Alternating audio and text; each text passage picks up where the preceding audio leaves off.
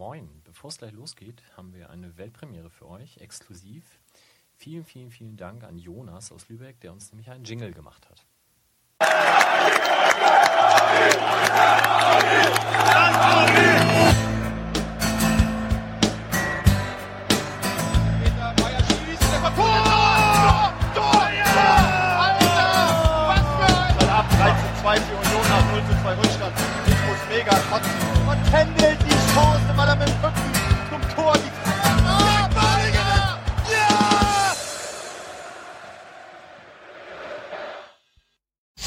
Herzlich willkommen. Wir sind beim Millanton. Es ist die fünfte Ausgabe. Wir schreiben den 13. November 2013. Es ist fast genau 19.10 Uhr.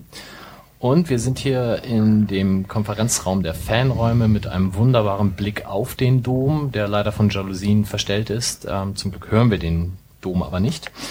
Und mein Name ist Mike vom Übersteiger. Es sitzen außer mir noch vier Herren in dieser Runde. Ich fange mal links von mir an. Da sitzt Sebastian. Hallo. Hallo, ich freue mich wieder dabei zu sein und bin ganz gespannt, wie das live wird. Und wir freuen uns, glaube ich, alle über Feedback, über Twitter und schauen mal, wie das so wird. Wir sind live, ja, das äh, sage ich dann nachher auch nochmal, wie das für die Zukunft dann laufen soll, genau. Links neben Sebastian ein erster Gast von insgesamt zweien heute, Tobias, hallo. Moin, ja, kannst auch ruhig Tobi sagen. Äh, so kennt man mich im Netz. Tobi Bayer ist mein Name. Ich bin ähm, Podcaster, macht alle, allerlei Quatsch und ähm, bin heute Abend hier äh, auf Empfehlung eines HSV-Fans, was ich eigentlich ganz lustig finde. Genau, der Herzi. Schönen Gruß schon mal. Ja, warum genau und zu welchem Thema, da kommen wir dann nachher noch drauf. Dann hektisch auf seinem Handy am Tippen. Ja. Herzlich willkommen, Wilko. So kennt man mich. ja, ich bin endlich wieder da, freue mich tierisch. Back in the days, zurück im Leben. Äh, schon auch zweimal im Fußball gewesen, jetzt endlich das erste Mal wieder hier. Auch auf äh, Drängen der, meiner zahlreichen Fanschar.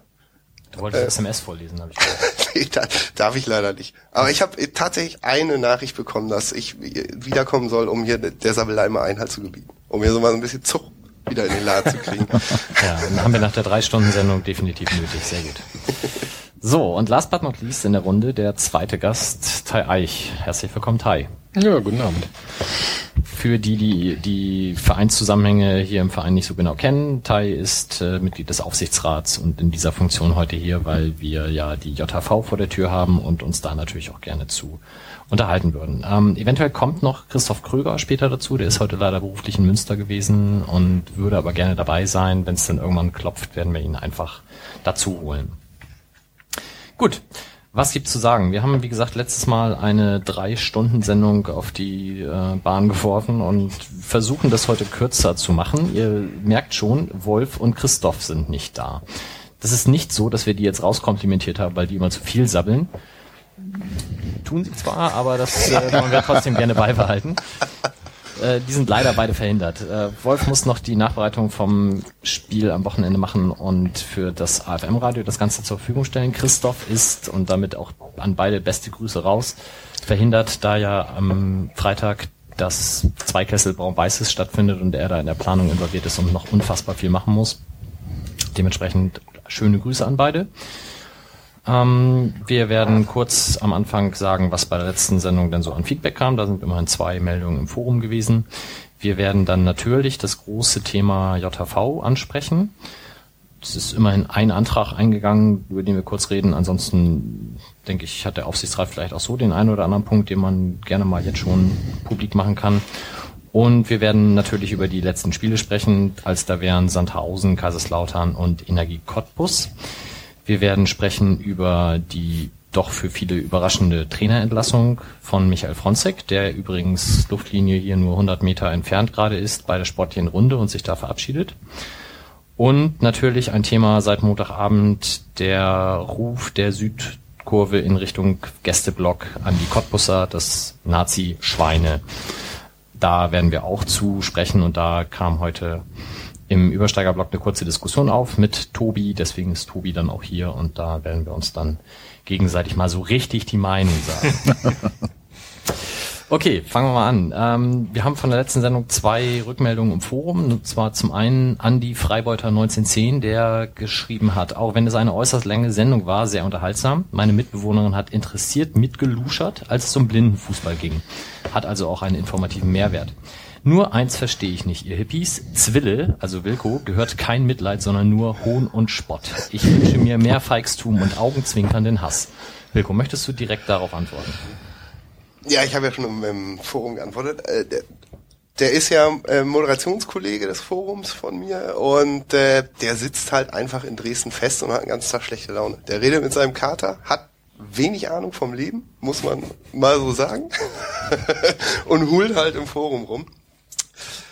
Äh, ja einer von vielen, ja. ehrlich sagen, dass ich äh, dann doch gerührt war, dass äh, Leute dann an mich gedacht haben und so. Ich hatte eine ziemlich langweilige Zeit im Bett, fünf Wochen am Rücken gelegen und war alles Kacke. Warum denn eigentlich? Erzähl das doch mal. Ich bin eine Treppe runtergefallen und habe mir die Hüfte gebrochen und das Becken. Ähm, mehrmals sogar. Und, äh, Mehrmals gefallen? Oder? Bist du wieder hochgegangen? das kann doch nicht alles sein hier. Nee, drei, dreimal, äh, dreimal gebrochen. Einmal die Hüfte und Becken vorne, Becken hinten und lag dann äh, in Husum im Krankenhaus. Das war eigentlich ganz geil, weil da wird man erstmal sediert. Wenn man, wenn man nicht äh, operiert wird und sich nicht bewegt, dann und kriegt Sedieren man die in Husum ist wahrscheinlich das Beste, was einem in Husum ne? passieren kann. Husum da kriegt man die Würzburger Mischung habe ich dann erfahren, das ist, ist so ein Tropf, da ist alles drin, dass man rosa Elefanten sieht und äh, Ibuprofen in flüssig und das war hat Laune gemacht. Also ich war, wenn Krankenbesuch da war, immer der bestgelaunte von der, von der ganzen Veranstaltung. Äh, und dann lag ich nochmal viereinhalb Wochen zu Hause und äh, ja, hab dann äh, und jetzt laufe ich wieder äh, rum und bin ganz zufrieden.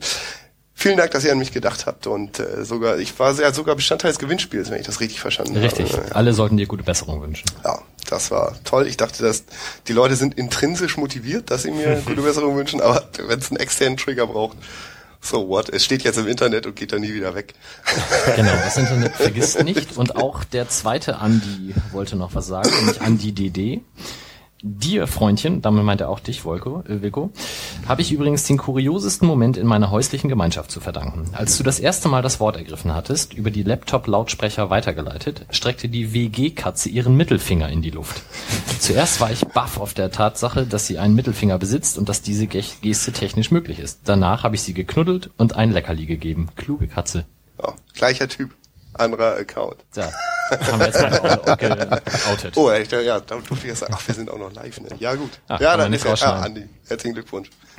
Diskutiert das alleine aus. ja, ansonsten gab es natürlich einige Meldungen zu den drei Stunden, aber die meisten haben gesagt, das war trotzdem interessant und ja, können wir also gerne wieder so machen. Heute peilen wir die vier an. Die meisten Leute hören das ja beim Putzen. Habe ich äh, gehört, auf Facebook auch eine Rückmeldung gekriegt. Viele hören das beim Putzen. Und ich finde, es kann unser der Vereinsmitgliedschaft nicht schaden, wenn wir die Leute lange beim Wohnungsputz halten. Durch, durch lange Podcasts erhöhen wir sozusagen die Reinlichkeit im ganzen Viertel. Aber was ist aus dem Wir waschen uns nie geworden? Achso, Nicht, äh, ja, kann man waschen. Über äh, alte Fanstrukturen und früher war alles besser. Reden wir ja gleich noch. Und der Podcast ist jetzt daran schuld, dass alle sauber machen? Ja, will ich mal hoffen.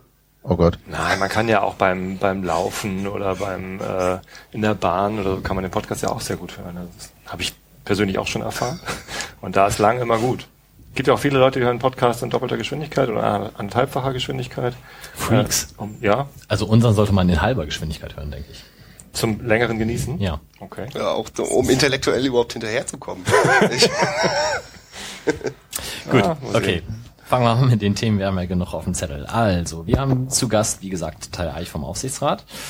Und ähm, es ist leider so, dass dies ja eine relativ ja, spektakulär freie JV ansteht. Das heißt, wir haben auch Zeit, mal so ein bisschen über den Aufsichtsrat an sich zu sprechen.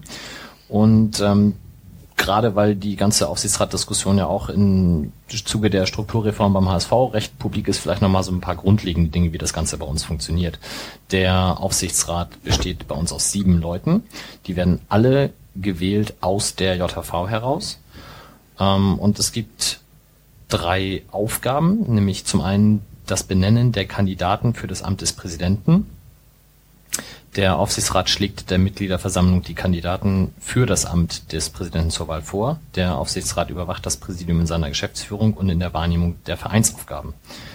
Dann ist es so, dass der Aufsichtsrat bei Beschlüssen des Präsidiums mitwirkt. Er muss unter anderem bei Abschluss folgender Geschäfte zustimmen. Das spare ich mir jetzt mal im Detail, aber das Entscheidende ist und das Wichtigste wahrscheinlich auch, dass es alle finanziellen Verpflichtungen betrifft von mehr als 300.000 Euro. Zumindest ist das die Summe für die zweite Liga.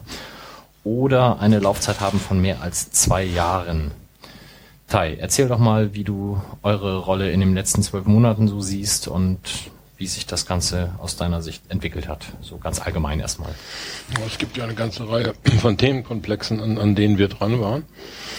Insbesondere, weil es äh, in einigen Projekten nicht ganz so lief, wie wir es gewünscht hatten oder wie es alle gewünscht hatten. Zum Beispiel in Kollerstraße 1 gab es Verteuerung, Verzögerung, Schwierigkeiten oder sowas. Und ähm, ansonsten hatten wir andere Bereiche. Dazu muss ich vielleicht noch mal sagen, dass die Problematiken, die wir beim FC St. Pauli sehen, draußen gar nicht so diskutiert werden.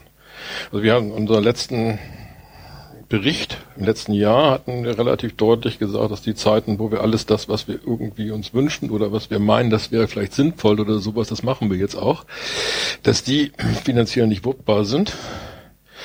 Ähm, die Botschaft ist eigentlich kaum angekommen. Es hat dadurch gar keinerlei Veränderung oder sowas im Bewusstsein gegeben. Äh, wir haben eine Verschiebung, die äh, Haushaltssachen sind total langweilig, aber ich muss sie insofern erzählen, damit man versteht, was wir da machen.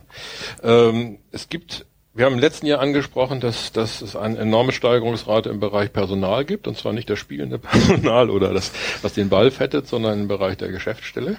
Mhm. Das ist in ein wenig eingebremst worden, aber immer noch nicht äh, in dem Verhältnis, wie wir es gerne hätten im Verhältnis zu dem, was Spieleretat ist. Zum Zweiten lässt sich aber auch in dem Sportetat relativ deutlich sehen, dass die Anteile, die finanziell an diejenigen gehen, die gar nicht Fußball spielen, sondern sicherlich wertvolle Arbeit leisten, die haben wir ja nicht ohne Grund eingestellt, mhm. haben wir auch jeden, die Verträge auch abgesegnet und sowas, aber dass das auch ins Hintertreffen gerät. Also nicht, dass es weniger ist, aber es ist so, dass diese Bereiche stärker wachsen, während das Geld für die Spieler entweder gleich bleibt oder sogar auf Kosten letztlich geht. Und das ist eine, eine Entwicklung, die wir nicht glücklich finden. Zum Zweiten haben wir, wie gesagt, ich hatte vorher schon Kollerstraßen 1 äh, Projekte, die ein wenig aus dem Ruder gelaufen waren wo, wo sehr verdienstvoll Tjag und, und, und, und Wolfgang sich drum gekümmert haben, das wieder in geordnete Bahn zu bringen. Ähm, Ganz kurz einmal, Kollerstraße 1 heißt, für die, die das nicht so Das, genau was jetzt wissen, da steht. Das Trainingscenter, wie es jetzt ist. Mhm. Und es gibt dann nämlich auch noch Kollerstraße 2, sagen wir vielleicht daher noch was. Eine weitere, weitere Ausbaumöglichkeit, äh, der, die verfolgt wird.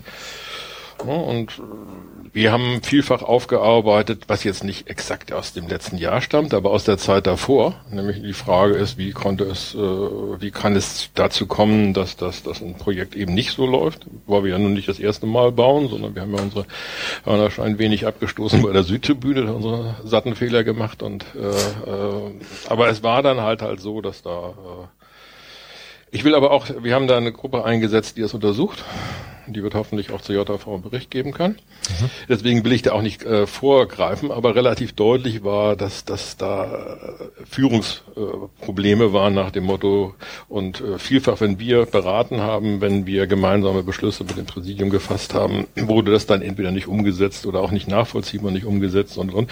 Und wie gesagt, erst dann in der letzten Saison ist, wie gesagt, mit Jörg und Wolfgang da ein Team an den Start gekommen, die versucht hat, das einigermaßen hinzukriegen und äh, auch die finanziellen Überschreitungen im Maße halt. Einerseits mit Sparmaßnahmen, aber auch mit Sparmaßnahmen, in denen eben bestimmte Sachen nicht gebaut worden sind, wie zum Beispiel äh, Rasenheizung. Mhm.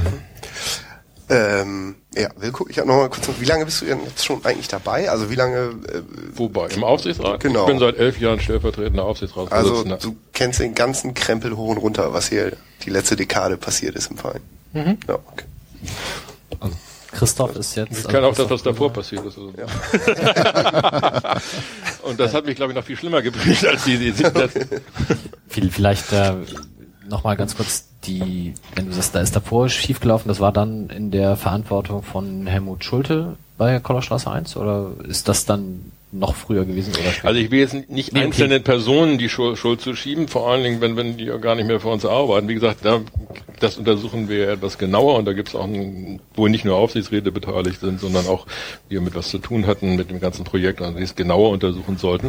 Äh, für uns drängte sich relativ deutlich darauf äh, aus, dass, dass, dass, dass äh, dieses Projekt eigentlich gar keine richtig gesteuert hat, in, in diese, bis diese Übernahme äh, erfolgte, sondern dass äh, jeder jeder, der in seinem Bereich da gemacht hat, was er wollte. Und deswegen, als es losging, stellte man fest, bestimmte Sachen waren nicht da, es war nichts abgesprochen, es war nicht, waren Genehmigungen nicht da äh, und vielerlei. Und da wird natürlich jeder äh, auf den jeweils anderen dann irgendwelche Schuld äh, zuweisen. Fakt ist aber, wir haben das Präsidium mehrfach in dieser Sache damals angesprochen. Wir haben auch gemeinsam zum Beispiel relativ frühzeitig gesagt, jetzt muss der Helbing daran.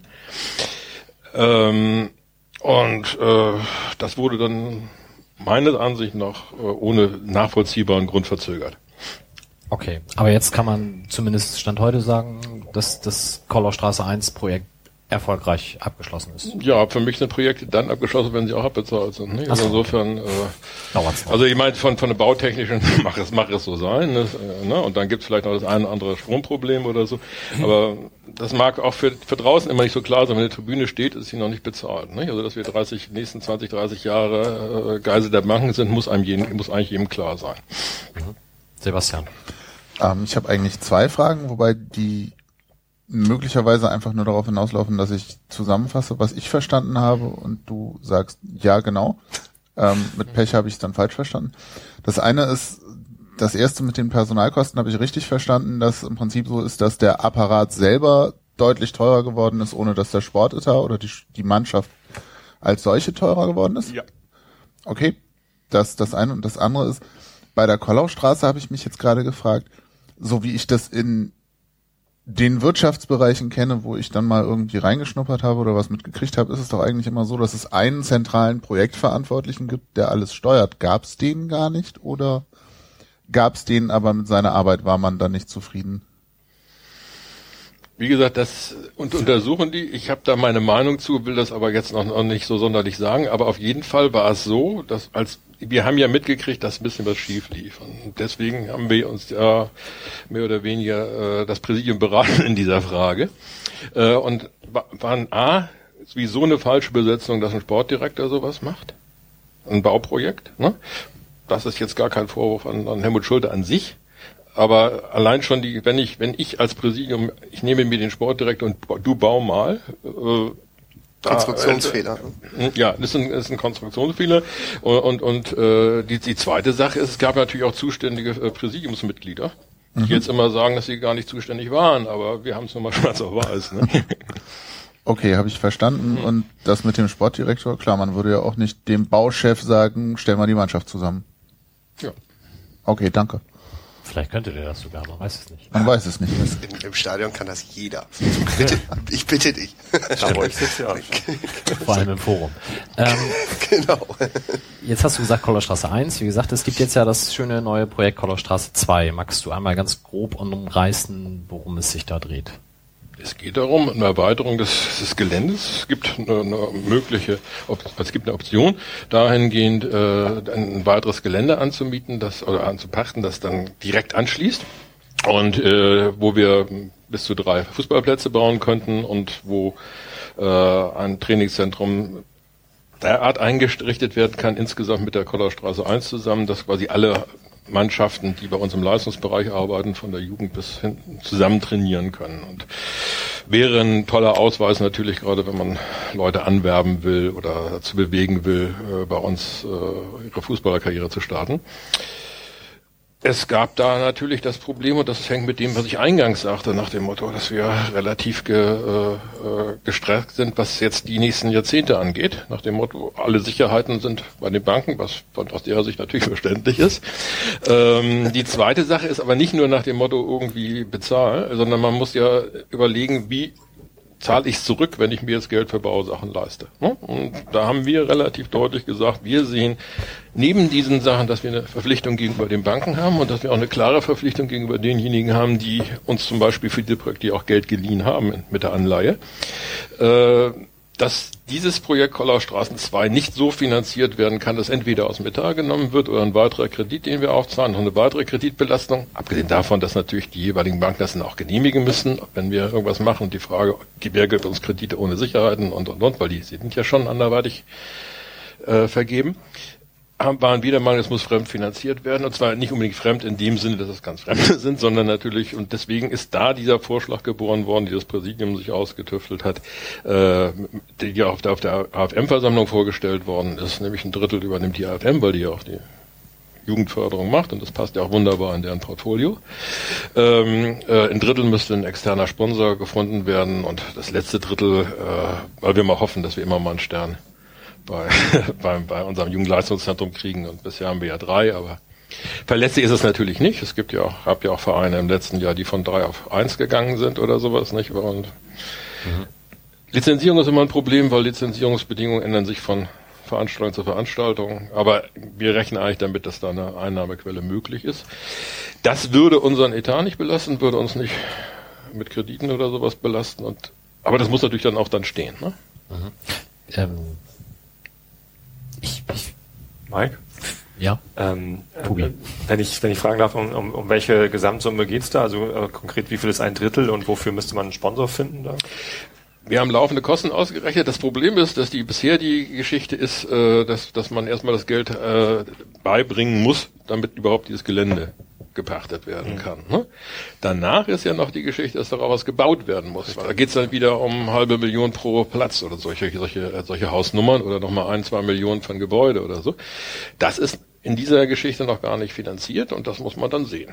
Muss, müssen meiner Ansicht nach wäre das nur wuppbar, wenn Sondereffekte sind oder wenn wir in bestimmten Weise schon Sachen abbezahlt haben. Oder also es geht erstmal um die Anstoßfinanzierung, dass man den Platz, ja. also die, die Fläche ja. pachten kann und die soll aufgeteilt werden. Diese ja, genau. Ach so, die okay. Fläche muss, die Entscheidung muss da auch relativ zeitnah pachten, weil äh, derjenige, der das verpachten will, sich sicherlich nicht noch ewig hinhalten lassen wird, nicht? sondern das ist natürlich so eine Geschichte und deswegen ist es so ein bisschen ein kleiner Wettlauf nach dem Motto, das hat, steht das Konzept, ist es finanzierbar, ist es, äh, ist es für uns absegnbar, ist es tragfähig für die nächsten 20, 30 Jahre oder sowas und dann Gut, aber wenn wir dann mal die zweite Runde im Pokal erreichen oder so, dann wäre ja vielleicht schon das größte Apfelzeit.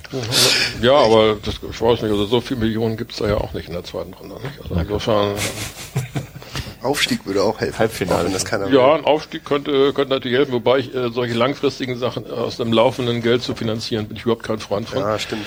Das ist nicht nur äh, ein Anfängerfehler, sondern äh, der wurde auch hier schon gemacht. Und auch zum Thema Kollaustraße. Aber ich will nicht ganz in alten Sachen wühlen. Rein, rein räumlich, es geht um den äh, um die Tennisplätze und um den Baseballplatz oder nur ein Teil davon? Hm, nein, es geht um eine Wiese. Die Wiese, ach, auf der anderen Straßenseite dann? Also mhm. neben diesem, diesem das Weg. ist angrenzend. Okay. Gut. Wir haben ähm, auch Fragen bekommen, äh, die uns zugeschickt wurden, unter anderem von Kiezkicker. Er fragt im Forum nach einem Zitat, das Tjag Voigt gebracht hat auf der Bilanzpressekonferenz. Ich lese einfach das Zitat mal vor. Mit gebotener Zurückhaltung blickt Tjag Voigt auf das laufende Geschäftsjahr. Unsere unveränderte Zielsetzung einer schwarzen Null könnte wegen einiger jahresübergreifender Budgetverschiebungen nicht eintreten, obgleich gegensteuernde Maßnahmen getroffen werden. In der Mehrjahresbetrachtung bleibt das Ergebnis aber gut kompensiert. Stefan, also Hitzkicker sagt, das kapiere ich nicht und das klingt für mich irgendwie bedrohlich. Für mich klingt das auch nach sehr buchhalterischer Bankensprache. Magst du kurz sagen, was gegensteuernde Maßnahmen sind und wie die schwarze Null denn gut kompensiert werden kann, wenn sie nicht eintritt? Also die Frage der Kompensation hat ja eine Mehrjahresbetrachtung gemacht. Und das ist ja so, dass du manchmal Gewinne und Verluste nicht unbedingt in, dem, äh, in jedem Jahr macht. Oder zum Beispiel haben ja auch mal nach dem Erstliga-Jahr irgendwie fünf Millionen Gewinn ausgewiesen oder sowas. Äh, äh, da waren natürlich dann auch andere Effekte mit drin. Äh, das gleicht sich dann über die Zeit, Zeit wieder aus. Es, du hast ja zwei Betrachtungen, nämlich einmal natürlich die Liquidität, das heißt, dass du rechtzeitig immer das nötige Geld da hast, wenn die Rechnung zu bezahlen ist. Und die andere, andere Frage ist nach dem Motto, wie plane ich mein ganzes Jahr? Ne, was, was wir hier absegnen als Aufsichtsrat, was gemeinsam im Verein aufgestellt wird, äh, vom vom Wirtschaftsprüfern geprüft wird, von, von äh, vom DFB und DFL, je nachdem welcher Liga man spielt, geprüft wird. Und äh, diese, diese, diese Pläne sind natürlich so, dass, dass man sie bei uns relativ vorsichtig aufstellt. Und nach dem vorsichtigen Plan würde es bei die, in dieser Saison eben dazu kommen, wenn wir das so wenn das so sich ereignet, dass wir keine, keinen Gewinn ausweisen oder keine schwarze Null ausweisen. Und deswegen macht er deutlich, dass da was passieren muss. Und das sind sowohl auf dem anderen Bereich Sparmaßnahmen, über die wir zum Teil auch schon diskutieren. Und das sind auf der anderen Seite natürlich die Frage Ertragssteigerung. Das heißt, ein paar Plätze mehr verkaufen, die jetzt zurzeit nicht genutzt werden oder sowas, was aber natürlich auch ein bisschen mit der sportlichen Entwicklung zusammenhängt.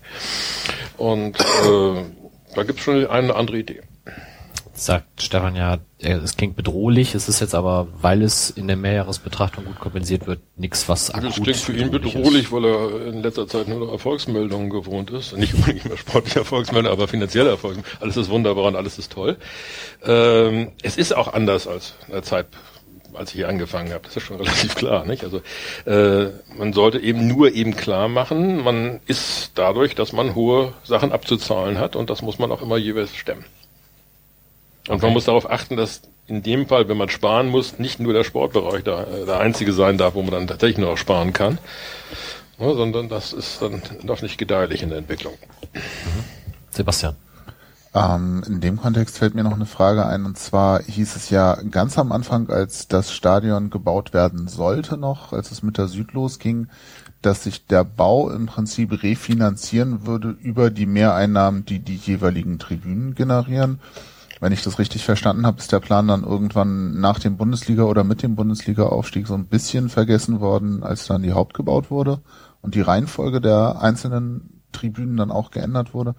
Aber ist es denn so, dass der Stadionbau sich wirtschaftlich positiv auszahlt für uns oder zahlen wir im Prinzip im Moment mehr Kredite ab, als wir zusätzlich einnehmen durch den ähm, Nein. die wir, wir haben, es hat ermöglicht, dass wir den äh, Sportetat in diesen Jahren nach der Bau der Haupttribüne gewaltig aufstocken konnten.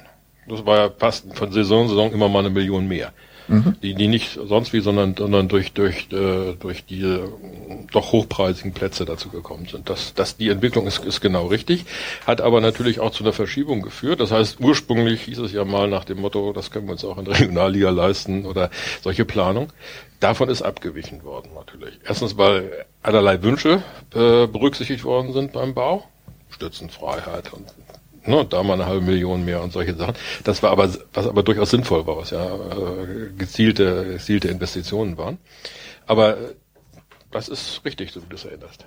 Ne, das ist, man, man, man hat in dem Moment, als es dann wunderbar losging und Haupttribüne wurde ja auch dann mit Erstliga durchaus äh, ordentlich genutzt, hat man das natürlich genutzt, um, auch ein bisschen was im sportlichen Bereich zu machen.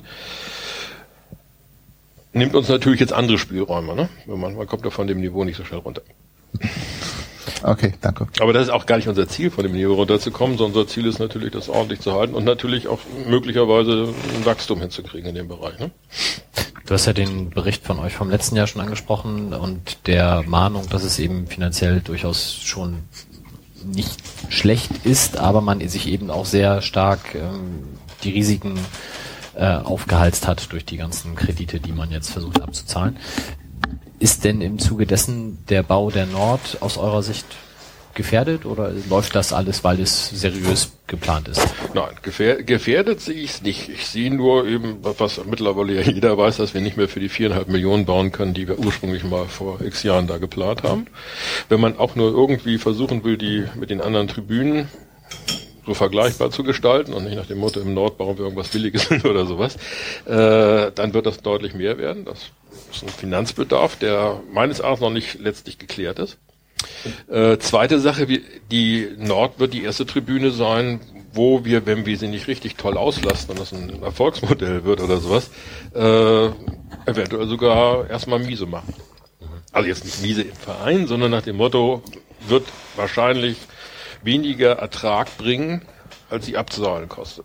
Ist aber kein Problem, weil wir haben ja andere Tribünen, die, die das stemmen. Okay. Aber man muss natürlich wissen, wenn man sagt, ich baue das jetzt und habe dann ist nicht, sondern wahrscheinlich hat man dadurch erstmal ein bisschen weniger Geld. Also nicht, äh, nicht im dramatischen Bereich, aber äh, ist so. Kann aber auch sich entwickeln, wenn die Nord gut angenommen wird und äh, voll ausgelastet ist, dass es sich dann selbst finanziert. Aber sie wird keine Cash-Cow sein, wie zum Beispiel die Haupttribüne oder sowas. Was ja dann auch an den Logen etc. liegt, ja. Mhm. Tobi. Klar. Genau, das wäre Teil meiner Frage gewesen. Ähm, Also die, der eine Teil ist, ähm, wir haben ja im Moment eine sehr äh, günstige äh, Zinslage.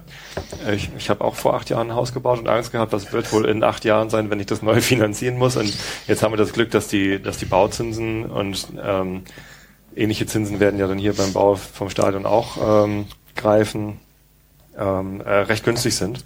Ähm, hilft das? Äh, hat, hat man das irgendwie vor, vor wann, hat man angefangen mit der Süd? Zehn Jahre her? Bummelig? Nee, das Nee. Littmannloch ist doch noch nicht so lange her. Wann, wann war das? Nee, vor zehn Jahren war der Drittliga-Abstieg, da war gerade, Ups. Ja, ich sage jetzt immer sechs, sieben, aber ich weiß nicht. ja, Ich- sechs, sechs. Ich habe es ehrlich gesagt nicht mehr im Kopf, aber Okay. naja, Ein Drittliga-Abstieg oder in, da habe ich ja verpasst. Oder meinst du in die dritte Liga? Der in die dritte Ach so, ja, ja, gut, ja. gut. Liga. Die dritte Liga wurde erst äh, gegründet, als wir dort nicht mehr waren.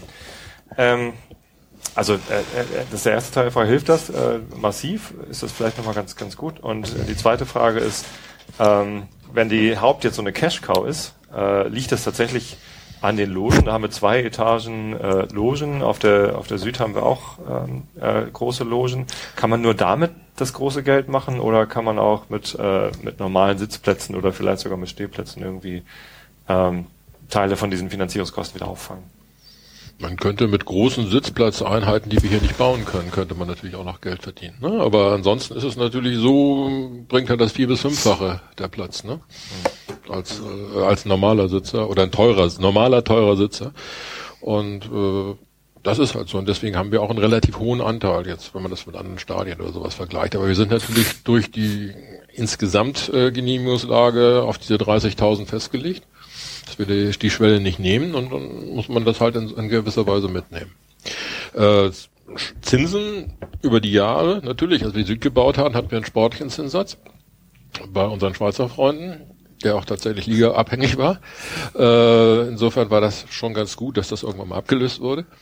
Und ansonsten sind wir die Kreditverträge natürlich nicht gemacht, wenn gerade die Zinsen da sind, sondern wenn wir sie brauchen. Den Rahmenkredit für, für, für Kollerstraße, für sonstige Sachen haben wir schon relativ früh, früher ausgehandelt zu anderen Zinssätzen und das ist dann halt so, wie sich das. Wir können nicht irgendwie einen variablen Zinssatz, wo wir dann plötzlich irgendwo mal bei 12 und mal bei 2 sind, sondern das muss irgendwie kalkulierbar sein. Ist das spannend? Liga-abhängiger äh, Zinssatz? Das heißt, Das wenn man aufsteigt, war- muss man mehr Zinsen Das war damals so, ja. Okay.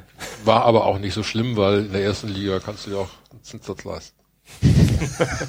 Zocker bei den Banken. Nein, das ist so. Es war, es war, es hatte, hatte, hatte so, so eine Geschichte. Ne? Aber Banken wissen schon, was sie machen. Ne? das waren keine Banken. Sebastian wollte was fragen. Ähm, weil du es gerade noch mal erwähnt hast mit den 30.000, da gibt's ja auch die wildesten Gerüchte, wie die zustande kommen. Es gibt einfach eine Baugenehmigung, die sagt, mehr ist nicht drin oder Nein, es gibt eine Baugenehmigung für dieses Stadion, die schon ein paar Jahrzehnte alt ist, die wo 30.000 drin steht. Und wenn du darüber hinaus willst, musst du vieles neu machen. ach so, Das und heißt, da musst du jetzt in eine, eine aktuelle, zur aktuellen Bedingung was bauen. Wir versuchen natürlich immer zur aktuellen Bedingung zu bauen, aber wenn du es dann musst, ist eine andere Nummer. Und die eine der Voraussetzungen, das ist eine Sache, die wird so lange diskutiert, wie wir hier Stadionbau diskutieren, und das war ja 20 Jahre bunte Bilder und dann ging's los. Ähm, das ist die Geschichte mit, den Parkgelegenheiten. Ne? Das ist unter anderem und Umwelt und und und.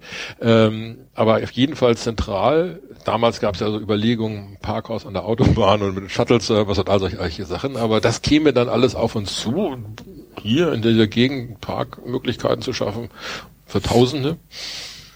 Ist eine üble Aufgabe und deswegen Schlachthof abreißen. Parkhaus Edeka braucht kein Mensch. Ja, schauen wir mal. Parkhaus statt Ikea. Solange das Beam nicht erfunden ist und man hier große Beam-Portale aufbauen kann. ist Nee, das will ich auch nicht. Selbst wenn sie das. Beam erfinden, ich würde immer noch meinen Dreierbus zum Stadion nehmen und so. Das gehört doch dazu. Wenn ich da im Dreierbus nicht in die letzte Tür einsteige, dann gewinnen wir nicht. Das ist, das ist ganz klar. Ja. In meinem einen Pulli und so. Wir haben noch eine Frage von User El Muchacho im Forum, der sagt, als Ausblick auf die JV und auf die Gefahr einer verallgemeinerten Antwort, hat sich die viel kritisierte Kommunikation bzw. Nichtkommunikation zwischen Aufsichtsrat und Präsidium verbessern können. Ja, es hat sich insofern verbessert, dass wir über vieles mehr reden. Was sich nicht geändert hat, das ist ähm, das, was zum Beispiel unter der vorletzten äh, JV äh, unser AFM-Vorsitzender angesprochen hat, dass es oft nicht ganz verfängt, was man meint, äh, vermittelt zu haben. Es wird, äh, es gibt manchmal so, wir müssen ja manchmal beraten und äh, manchmal ist es auch eine Art Zwangsberatung, wenn es nicht ganz freiwillig ist. Aber äh, man, man meint, sich verständigt zu haben und dann wird es doch nicht umgesetzt oder es äh, ist dann gerät in Vergessenheit oder sowas. Da, da gibt's, da, da gibt es noch Probleme. Und es gibt äh, teilweise Missverständnisse. Es gibt äh, Probleme, wenn wir äh, die inneren Strukturen de, äh, des Präsidiums äh, kritisieren. Wenn wir meinen, dass irgendjemand seinen Job nicht so macht, wie, wie es wohl des Vereins sinnvoll ist oder sowas, dann da gibt's dann Probleme. Aber es sind wahrscheinlich immer noch Lichtjahre Unterschied zu der Zeit unter Littmann oder so viel besser gar nicht? Das war, waren andere Probleme. Es gab viele Sachen, mit denen brauchte man mit Littmann überhaupt nicht zu streiten, weil sie selbstverständlich waren, weil er sie genauso gesehen hat. Es wird ja immer äh, über Streit gesagt und über Auseinandersetzung wird ja immer vergessen, dass 95 Prozent der Sachen sowieso mal so durchlaufen, weil alle einer, einer Meinung sind. Ähm, zur Struktur der Finanzverantwortliche hat kein Vetorecht. Das halte ich in einem Gremium für einen ganz großen Fehler. Jeder politischen Regierung oder sonst irgendwas, da der Wirtschaftsminister kann sagen, hier, nee, das geht gar nicht. Mhm. Ja, sondern äh, er, der, der muss sich gegen vier durchsetzen. Und äh, das ist, macht es schwierig, da, da müssen wir manchmal bremsen. Ähm, ich hatte vorher die, die Rahmenbedingungen beschrieben, die wir haben. Und vielfach ist es so, da wünscht man sich jetzt irgendein Projekt, nehmen wir jetzt die Kollerstraße 2 oder irgendwas anderes, was jetzt sehr sinnvoll ist, was man unbedingt machen muss. Und dann wird irgendwie zusammengeschustert nach dem Motto, dann kriegen wir dahin, da könnten wir noch einsparen, dann wird so maßnahmemäßig das irgendwie gedeckt, dass man das irgendwie finanziert kriegt. Und da sind wir eigentlich normalerweise der Auffassung, das kann man einmal machen, wenn es um ein Projekt geht, aber wenn es mehrere Projekte sind, wird das schwierig. Und wir legen sehr viel Wert auf eine mittelfristige Planung, auf eine Planung, die nachverfolgbar ist und sagt, was kostet uns das wann, wann kriegen wir das wieder, wann äh, äh, rentiert sich das, rentiert sich nicht. Und äh, zum Teil sind es ja auch Sachen, die einen sehr langfristigen Effekt haben. Sehr langfristiger Effekt ist Jugendarbeit. Manche stellen sich ja vor, man, sobald man das Gelände pachtet, hat man schon den Nationalspieler da oder äh, hat schon den Millionenverkauf gemacht. Da ist da irgendwie zwischen fünf und zehn Jahre Entwicklungszeit zwischen, wird dann oft vergessen. Aber das muss man natürlich auch alles kalkulieren. Und es sind zum Teil Projekte, die sich einfach nicht refinanzieren, sondern wo wir wissen müssen, das können wir uns das leisten, können wir uns das nicht leisten. Ich habe noch eine Frage vom User Sound Supporter, der stellt zwei Fragen. Die erste ist, gibt es Bedenken oder Sorgen, die im kommenden Jahr zeitgleiche Wahl des Aufsichtsrats und des Vorstands betreffend? Also erstmal die Frage, gibt es diese Sorgen? Und wenn ja, kann man das noch irgendwie entzerren? Es ist seitens des Präsidiums mal angesprochen worden. Wir haben auch lange also auf mehreren Sitzungen selbst uns, uns dahingehend beraten, ob wir, äh, ob das ungünstig oder ungünstig äh, ist und die Möglichkeiten. Ne? Es gibt ja die Möglichkeiten, der Möglichkeit haben wir verworfen, der Satzungsänderung, denn die hätten wir spätestens jetzt einbringen müssen. Mhm. Ähm, da waren die Bedenken äh, in der Satzungsänderung nach dem Motto, dass in solchen Fällen, wenn das mal kollidiert, kollidiert der Aufsichtsrat das dann verschieben kann, die Wahl des Präsidiums. Ähm, das war aber, wenn man das in der Satzung gießt, natürlich missbrauchsanfällig. Das war irgendwie in einer kritischen Situation, wenn man Präsident abgewählt werden soll, irgendwie äh, wohlfeiler Aufsichtsrat noch mal ein Jahr dran, den dranhängen lässt oder sowas. Das würde dann nie verstanden und äh, eröffnet Einfallstore. Es hätte die Möglichkeit gegeben, natürlich für uns einfach bei dieser, äh, diesem Jahr zurückzutreten. Wir glauben aber nicht, dass der Verein Hamburg in der Situation ist, dass da äh, eine Aufsichtsratwahl und eine, ein Rücktritt von, von, Leuten, die das zum Teil ja schon ein paar Jahre machen, zu dem Zeitpunkt richtig ist. Was jetzt bei, am Ende der, äh, der Periode ist, dann nächstes Jahr sind, sind die Wahlen, das ist eine andere Nummer, aber ähm, bei laufenden Geschichten wie die jetzt der Nord, bei den Vorbereitungen für die Kollau, für bestimmte andere Sachen, äh, halten, halten wir es für nachteiliger, wenn, wenn, wenn wir jetzt schon einen Wechsel vollziehen ähm, und uns einer Wahl stellen, als wenn, wenn das im nächsten Jahr ist. Es ist jetzt ja so, ihr seid zu siebt. Ähm, werden alle sieben nächstes Jahr neu gewählt?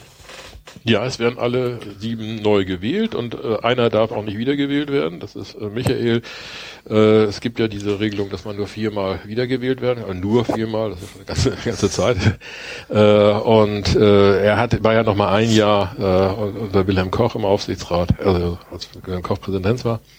Und so. Reinhard Koch, was rede ich denn für eine? Entschuldigung, soll nicht so erst denken und dann reden. Also als Wilhelm Koch Präsident, Wilhelm Koch ist ein paar Jahrzehnte her. Ähm, Gut, also Michael Burmeister. der war, hat ja schon ja und das gilt ja quasi dann als, als eine Wiederwahl und deswegen äh, der hört definitiv auf und es könnte durch, durchaus sein, dass der eine oder andere auch noch aufhört und dann eine Zäsur da ist. Machst du denn weiter? Ich weiß es zu dem Zeitpunkt jetzt noch nicht. Äh, Zwölf Jahre sind dann auch eine richtig lange Zeit. Ähm, muss ich dann mir das nächste Jahr nochmal zu Gemüte führen. Andererseits ist ja auch nicht die Frage, ob man weitermacht, sondern man stellt sich dann, wenn ja dann zur Kandidatur, So, dann ist die Frage, ob ja, man die Nase überhaupt noch sehen will. ne, und, aber wie gesagt, erstmal habe ich hier die Entscheidung, ob ich mich dem stelle und sage, ich muss, muss noch mal vier Jahre sein oder so, oder ob das nicht vielleicht jetzt der richtige Zeitpunkt ist, zu sagen, nach dem Motto, das soll jetzt mal andere machen. Aber das heißt, Entschuldige Mike, Nee, ähm, nächstes Jahr ist dann die Situation ja quasi die, dass der scheidende Aufsichtsrat dem der JHV ein Präsidiumswahlvorschlag unterbreitet und damit dann quasi selber auch raus ist. Ja. Okay. Das ist so. Aber das hat man auch sonst, äh, diese Ungleichzeitigkeit. Das Problem ist natürlich, äh, man hat A, diese Marathonsitzung, ne, mit, oder mit, mit, mit zwei Wahlen, zwei riesigen Wahlblöcken.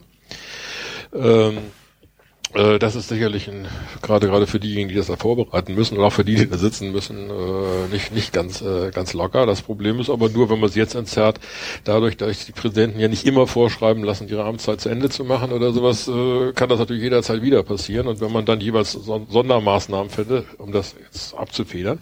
Zweite Sache ist, das Präsidium ist ja auch nicht dazu da, das zu machen, was wir wollen, sondern wir sollen der Versammlung was vorschlagen, mit denen wir meinen, dass sie vernünftig da arbeiten können. Das ist eine Aufgabe, die wir meinen Sachen erfüllen können. Nun haben wir ja beim anderen Verein in Hamburg gerade die große Strukturdebatte, wo unter anderem eine Verkleinerung des Aufsichtsrats von, ich weiß gar nicht, elf oder zwölf Leuten auf auf jeden Fall weniger äh, angestrebt wird. von 16 auf 11? Ja, kann auch sein. Also von ganz so- viel auf immer noch zu viel. Ähm, wie siehst du denn die Arbeit bei euch? Ist sieben eine Zahl, die zumindest für den FC St. Pauli ideal ist? Hättest du gerne mehr, gerne weniger? Wir sind mit dem Vorstandverein da überhaupt nicht vergleichbar, weil es auch eine andere Struktur ist. Die bestimmen den Präsidenten, was ja eigentlich dann mehr der Geschäftsführer ist eigentlich. Ne? Äh, während wir das nicht tun, sondern wir haben legen hier Vorschlagsrecht. Dieses Vorschlagsrecht ist nicht die Sache, die wir uns ausgedacht haben, sondern es gibt halt in den, in den Lizenzierungsbedingungen, dass es für das Präsidenten ein Vorschlagsgremium geben muss. Das muss jetzt nicht unbedingt ein Aufsichtsrat sein, das kann auch so ein Wahlmännergremium sein, das irgendwas vorschlägt oder sowas. Aber das liegt halt daran, weil der DFB ein tiefes Misstrauen und Demokratie hat. Das ist halt so. Ähm, aber äh, die haben natürlich noch eine andere Situation. Das ist quasi mehr oder weniger ihr Angestellter dann, der Präsident. Ähm, und äh, das ist bei uns dann nicht so, sondern wir sind die, die zu kontrollieren haben, die zu kontrollieren haben, haben die einen Plan, verfolgen die auch, äh, machen die auch das, äh, was die vorgegeben haben. Und äh, sieben ist meines Erachtens vollkommen ausreichend. Ich glaube auch nicht, dass die Probleme des HSVs in der Größe des Aufsichtsrates liegen. Ich glaube, die liegen an anderen Problemen. Das glaube ich auch, aber das können ja die Kollegen vom Rautenradio dann weiterhin Genau, das müssen wir hier nicht besprechen. gerne auspulen. Was Okay, interessiert uns das Elend anderer Leute? Frage zwei vom Sound Supporter habe ich noch dem Zettel und die ist sicherlich auch äh, sehr, sehr wichtig. Wie ist denn der Stand in Sachen Polizeiwache? In Sachen Museum. Ja, das können wir noch anschließen. Eigentlich unverändert. Wir warten, wir warten darauf, dass derjenige, der das dann bauen soll, die Feinplanung macht und sagt, wie viel es kosten soll. Wo wir es grob ja schon wissen, aber das ist, da äh, gibt es augenblicklich äh, Verzögerung. Das heißt, der Ball liegt im Feld der Stadt sozusagen oder noch bei jemand anderem? Denjenigen, der, der das bauen soll, das Sprinkenhof liegt dabei. Okay, städtische Tochter, ja. Okay, Ja, gut. Okay, ähm, ich habe noch eine weitere Frage von einem Facebook-User, Joachim Aguera, des, die sich auf die Trainerentlassung bezieht. Ich denke, das Thema werden wir dann nachher nochmal aufgreifen, wenn wir denn über Fronzeit generell sprechen. Gibt es noch Dinge, die ihr zur JV loswerden wolltet? Oder Sachen, die du vielleicht noch ergänzen möchtest? Ich würde, wir werden nicht jetzt in unserem Bericht halten, ne? aber äh, es gibt ein paar Dinge, die wir, die, die wir sicherlich ansprechen werden, weil sie, wenn sie entweder nicht, wenn wir, weil wir was loben wollen oder weil wir bestimmte Sachen, die nicht so gelaufen sind, das ist halt so, ja. Ansonsten zeitlich wird es ja wahrscheinlich eine der kürzeren JHV werden. Zumindest erwarte ich das so. Ich habe mir kurz ausgedruckt, es gibt die Liste der Leute, die Kassenprüfer werden wollen. Das sind drei Stück. Namen sagen mir jetzt so auf den ersten Blick erstmal nix. Und es gibt die Wahl des Wahlausschusses. Also auch da denke ich, gab es schon spektakulärere Themen auf Ja, den Jahreshauptversammlungen der letzten Jahre. Und den Okay. Antrag haben wir noch, oder? Genau, dann haben wir noch den Aber ihr Antrag. seid auch solche Leute, die rausgehen, wenn der Finanzbericht gehalten wird oder so, oder? Nein, Und dann mal gucken, was es an einer Wurstbude gibt oder so. im Gegenteil. Ich gebe dem CCH doch kein Geld. Nein, Gut. also ich, ich bin eigentlich immer da und ich freue mich, also mein persönliches Highlight, ja, was ich ganz, ganz großartig finde, auf jeder JV ist der Bericht des Amateurvorstands.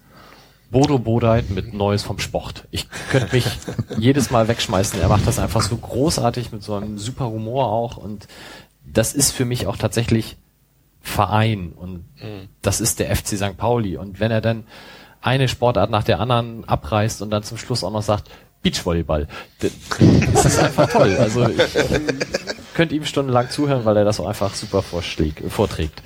Ähm, nee, also ich, ich habe auch keinen Bericht, wo ich sage, oh Gott, wie furchtbar, mach schnell vorbei. Also die Aufsichtsratsvorträge in den letzten Jahren oder Berichte fand ich immer sehr gut, sehr kritisch, hat mir gefallen. Ich muss gestehen, ich war noch nie da. Ich bin erst seit zwei, drei Jahren Mitglied im Verein ähm, und habe es bisher halt nicht geschafft. Das sind ja auch immer ähm, Termine, wo entweder irgendwie an, andere Sachen an, ist ja Wochenende meist, ne? Das, äh, da bin ich halt familiär immer stark eingebunden. Ich wohne außerhalb von Hamburg, habe ein bisschen Anreiseweg und äh, bin auch familiär stark eingebunden. Das heißt, ich kann es mir halt nicht, nicht immer äh, frei machen. Ehrlich gesagt ist sogar schon die, die Fahrt zu den Heimspielen. Ich habe jetzt das Glück, dass ich schon äh, das dritte oder vierte Jahr in Folge eine Saisonkarte habe, bezieh beziehungsweise als die Gegend gerade neu gebaut wurde, ist die erste ähm, Hälfte der Saison gab es ja keine Saisonkarten, aber dann die, die, die Restsaisonkarte habe ich bekommen. Und schon das, das Fahren zu den, den Heimspielen ist halt immer familiärer Organisationsaufwand und die JHV hat es halt noch nicht so weit geschafft. Du weißt ja nicht, was du verpasst. Das ist doch, Entertainment das. Schlimme ist, ich weiß, was ich verpasse. Ich, ich wäre wirklich gerne mal da. Also Wobei diese Woche- ja immer davon Diese Woche ist es ja so, dass äh, diese Woche, dieses Jahr, dass wir das an einem Mittwoch machen, 27. November im CCH. Vielleicht kannst du da noch was zu sagen. Es kommt ja oftmals dann auch da der Vergleich zum HSV. Die machen das in ihrem wunderschönen Stadion am ähm, Außenbezirk und ja, da wird halt dann irgendwie der Rasen freigeräumt und dann sitzen die alle auf ihren Tribünen oder auf der einen Tribüne und halten da ihre Reden, sitzen da dann teilweise auch acht Stunden, weil sich jeder Aufsichtsratbewerber eine Stunde vorstellt. Ähm, Gibt es Überlegungen, das auch mal hier zu machen, zum Beispiel in der Süd, wo, wo ja zumindest die AFM ihre Sitzung abhalten kann, oder ist das größentechnisch einfach auch leider gar nicht mehr machbar? In der Süd meinst du jetzt nicht äh, auf der Süd, sondern in, in, in dem sogenannten VIP-Bereich oder wie man? Genau, wir können mal eben ganz kurz Also unterbrechen, weil Christoph Kröger betritt gerade den Raum. Dann machen wir eben eine ganz kurze Pause, dann kann auch jeder mal eben auf Klo gehen. Wir lassen den Livestream trotzdem laufen, das heißt, ihr könnt dann hören, wie wir pinkeln gehen. Wir machen dann gleich weiter. Hallo, hier ist CF aus der Redaktion des Übersteigers. Ich bin auf der Nacht des Wissens beim Sender Tide und ich grüße meine Kollegen vom Millanton. Tide 96.0. Immer anders. So, wir setzen die Sendung fort und hinzugekommen als Gast ist Christoph Kröger. Hallo Christoph. Ja, hallihallo. Schön, äh, dass ich euch hier vorgefunden habe. Ich war mir nicht sicher, wo ich euch suchen muss. Es hat geklappt. Genau, ich wurde beim äh, Übersteiger-Interview mit Stefan Ort im Nachhinein zusammen mit Stemmen gemaßregelt, dass wir den Präsidenten geduzt haben. Ich sage jetzt, ich bin mit Christoph schon, ich weiß nicht, 97, 98 zum BAF-Treffen nach Oerkenschwick im Auto gefahren. Also ich werde nicht anfangen, Christoph zu duzen. Das ist ja eine Loriot-Geschichte, ey. Das Buff-Treffen in Wir können das aber gerne ändern. Wir können uns jetzt siezen. Genau. Das war das Treffen, wo Herr Niersbach, glaube ich, dabei war, richtig? Boah, das weiß ich nicht mehr. War so. Der war auf dem. Podium als, was war er, Justiziar? Ich weiß das gar nicht mehr Das genau. kann gut sein, ja. Es war eines, eines der ersten BAF-Treffen auf jeden Fall, ja. Ja, ich, ich fange jetzt auch nie an, Herr Doktor zu sagen. ähm, Meinst sa- du jetzt mich, oder? Genau. Ja, sag doch mal ganz kurz, du bist Vorsitzender des Aufsichtsrats. Wir haben eben schon ganz kurz mit Tai auch ähm, drüber gesprochen, dass es ja gerade recht spannend ist, beim HSV die ganzen Debatten zu verfolgen, wie die denn miteinander umgehen und auch wie sie die Größe des Aufsichtsrats verkleinern wollen, etc. pp. Selbe Frage, die wir Tai eben auch gestellt haben, wird jetzt spannend, weil du seine Antwort ja nicht kennst. Das ist so unfair. Wie siehst du denn die Zusammenarbeit bei euch und ist die Größe von sieben konkret für den FC St. Pauli gut, schlecht? Hättest du gern mehr, weniger oder sollst du bleiben?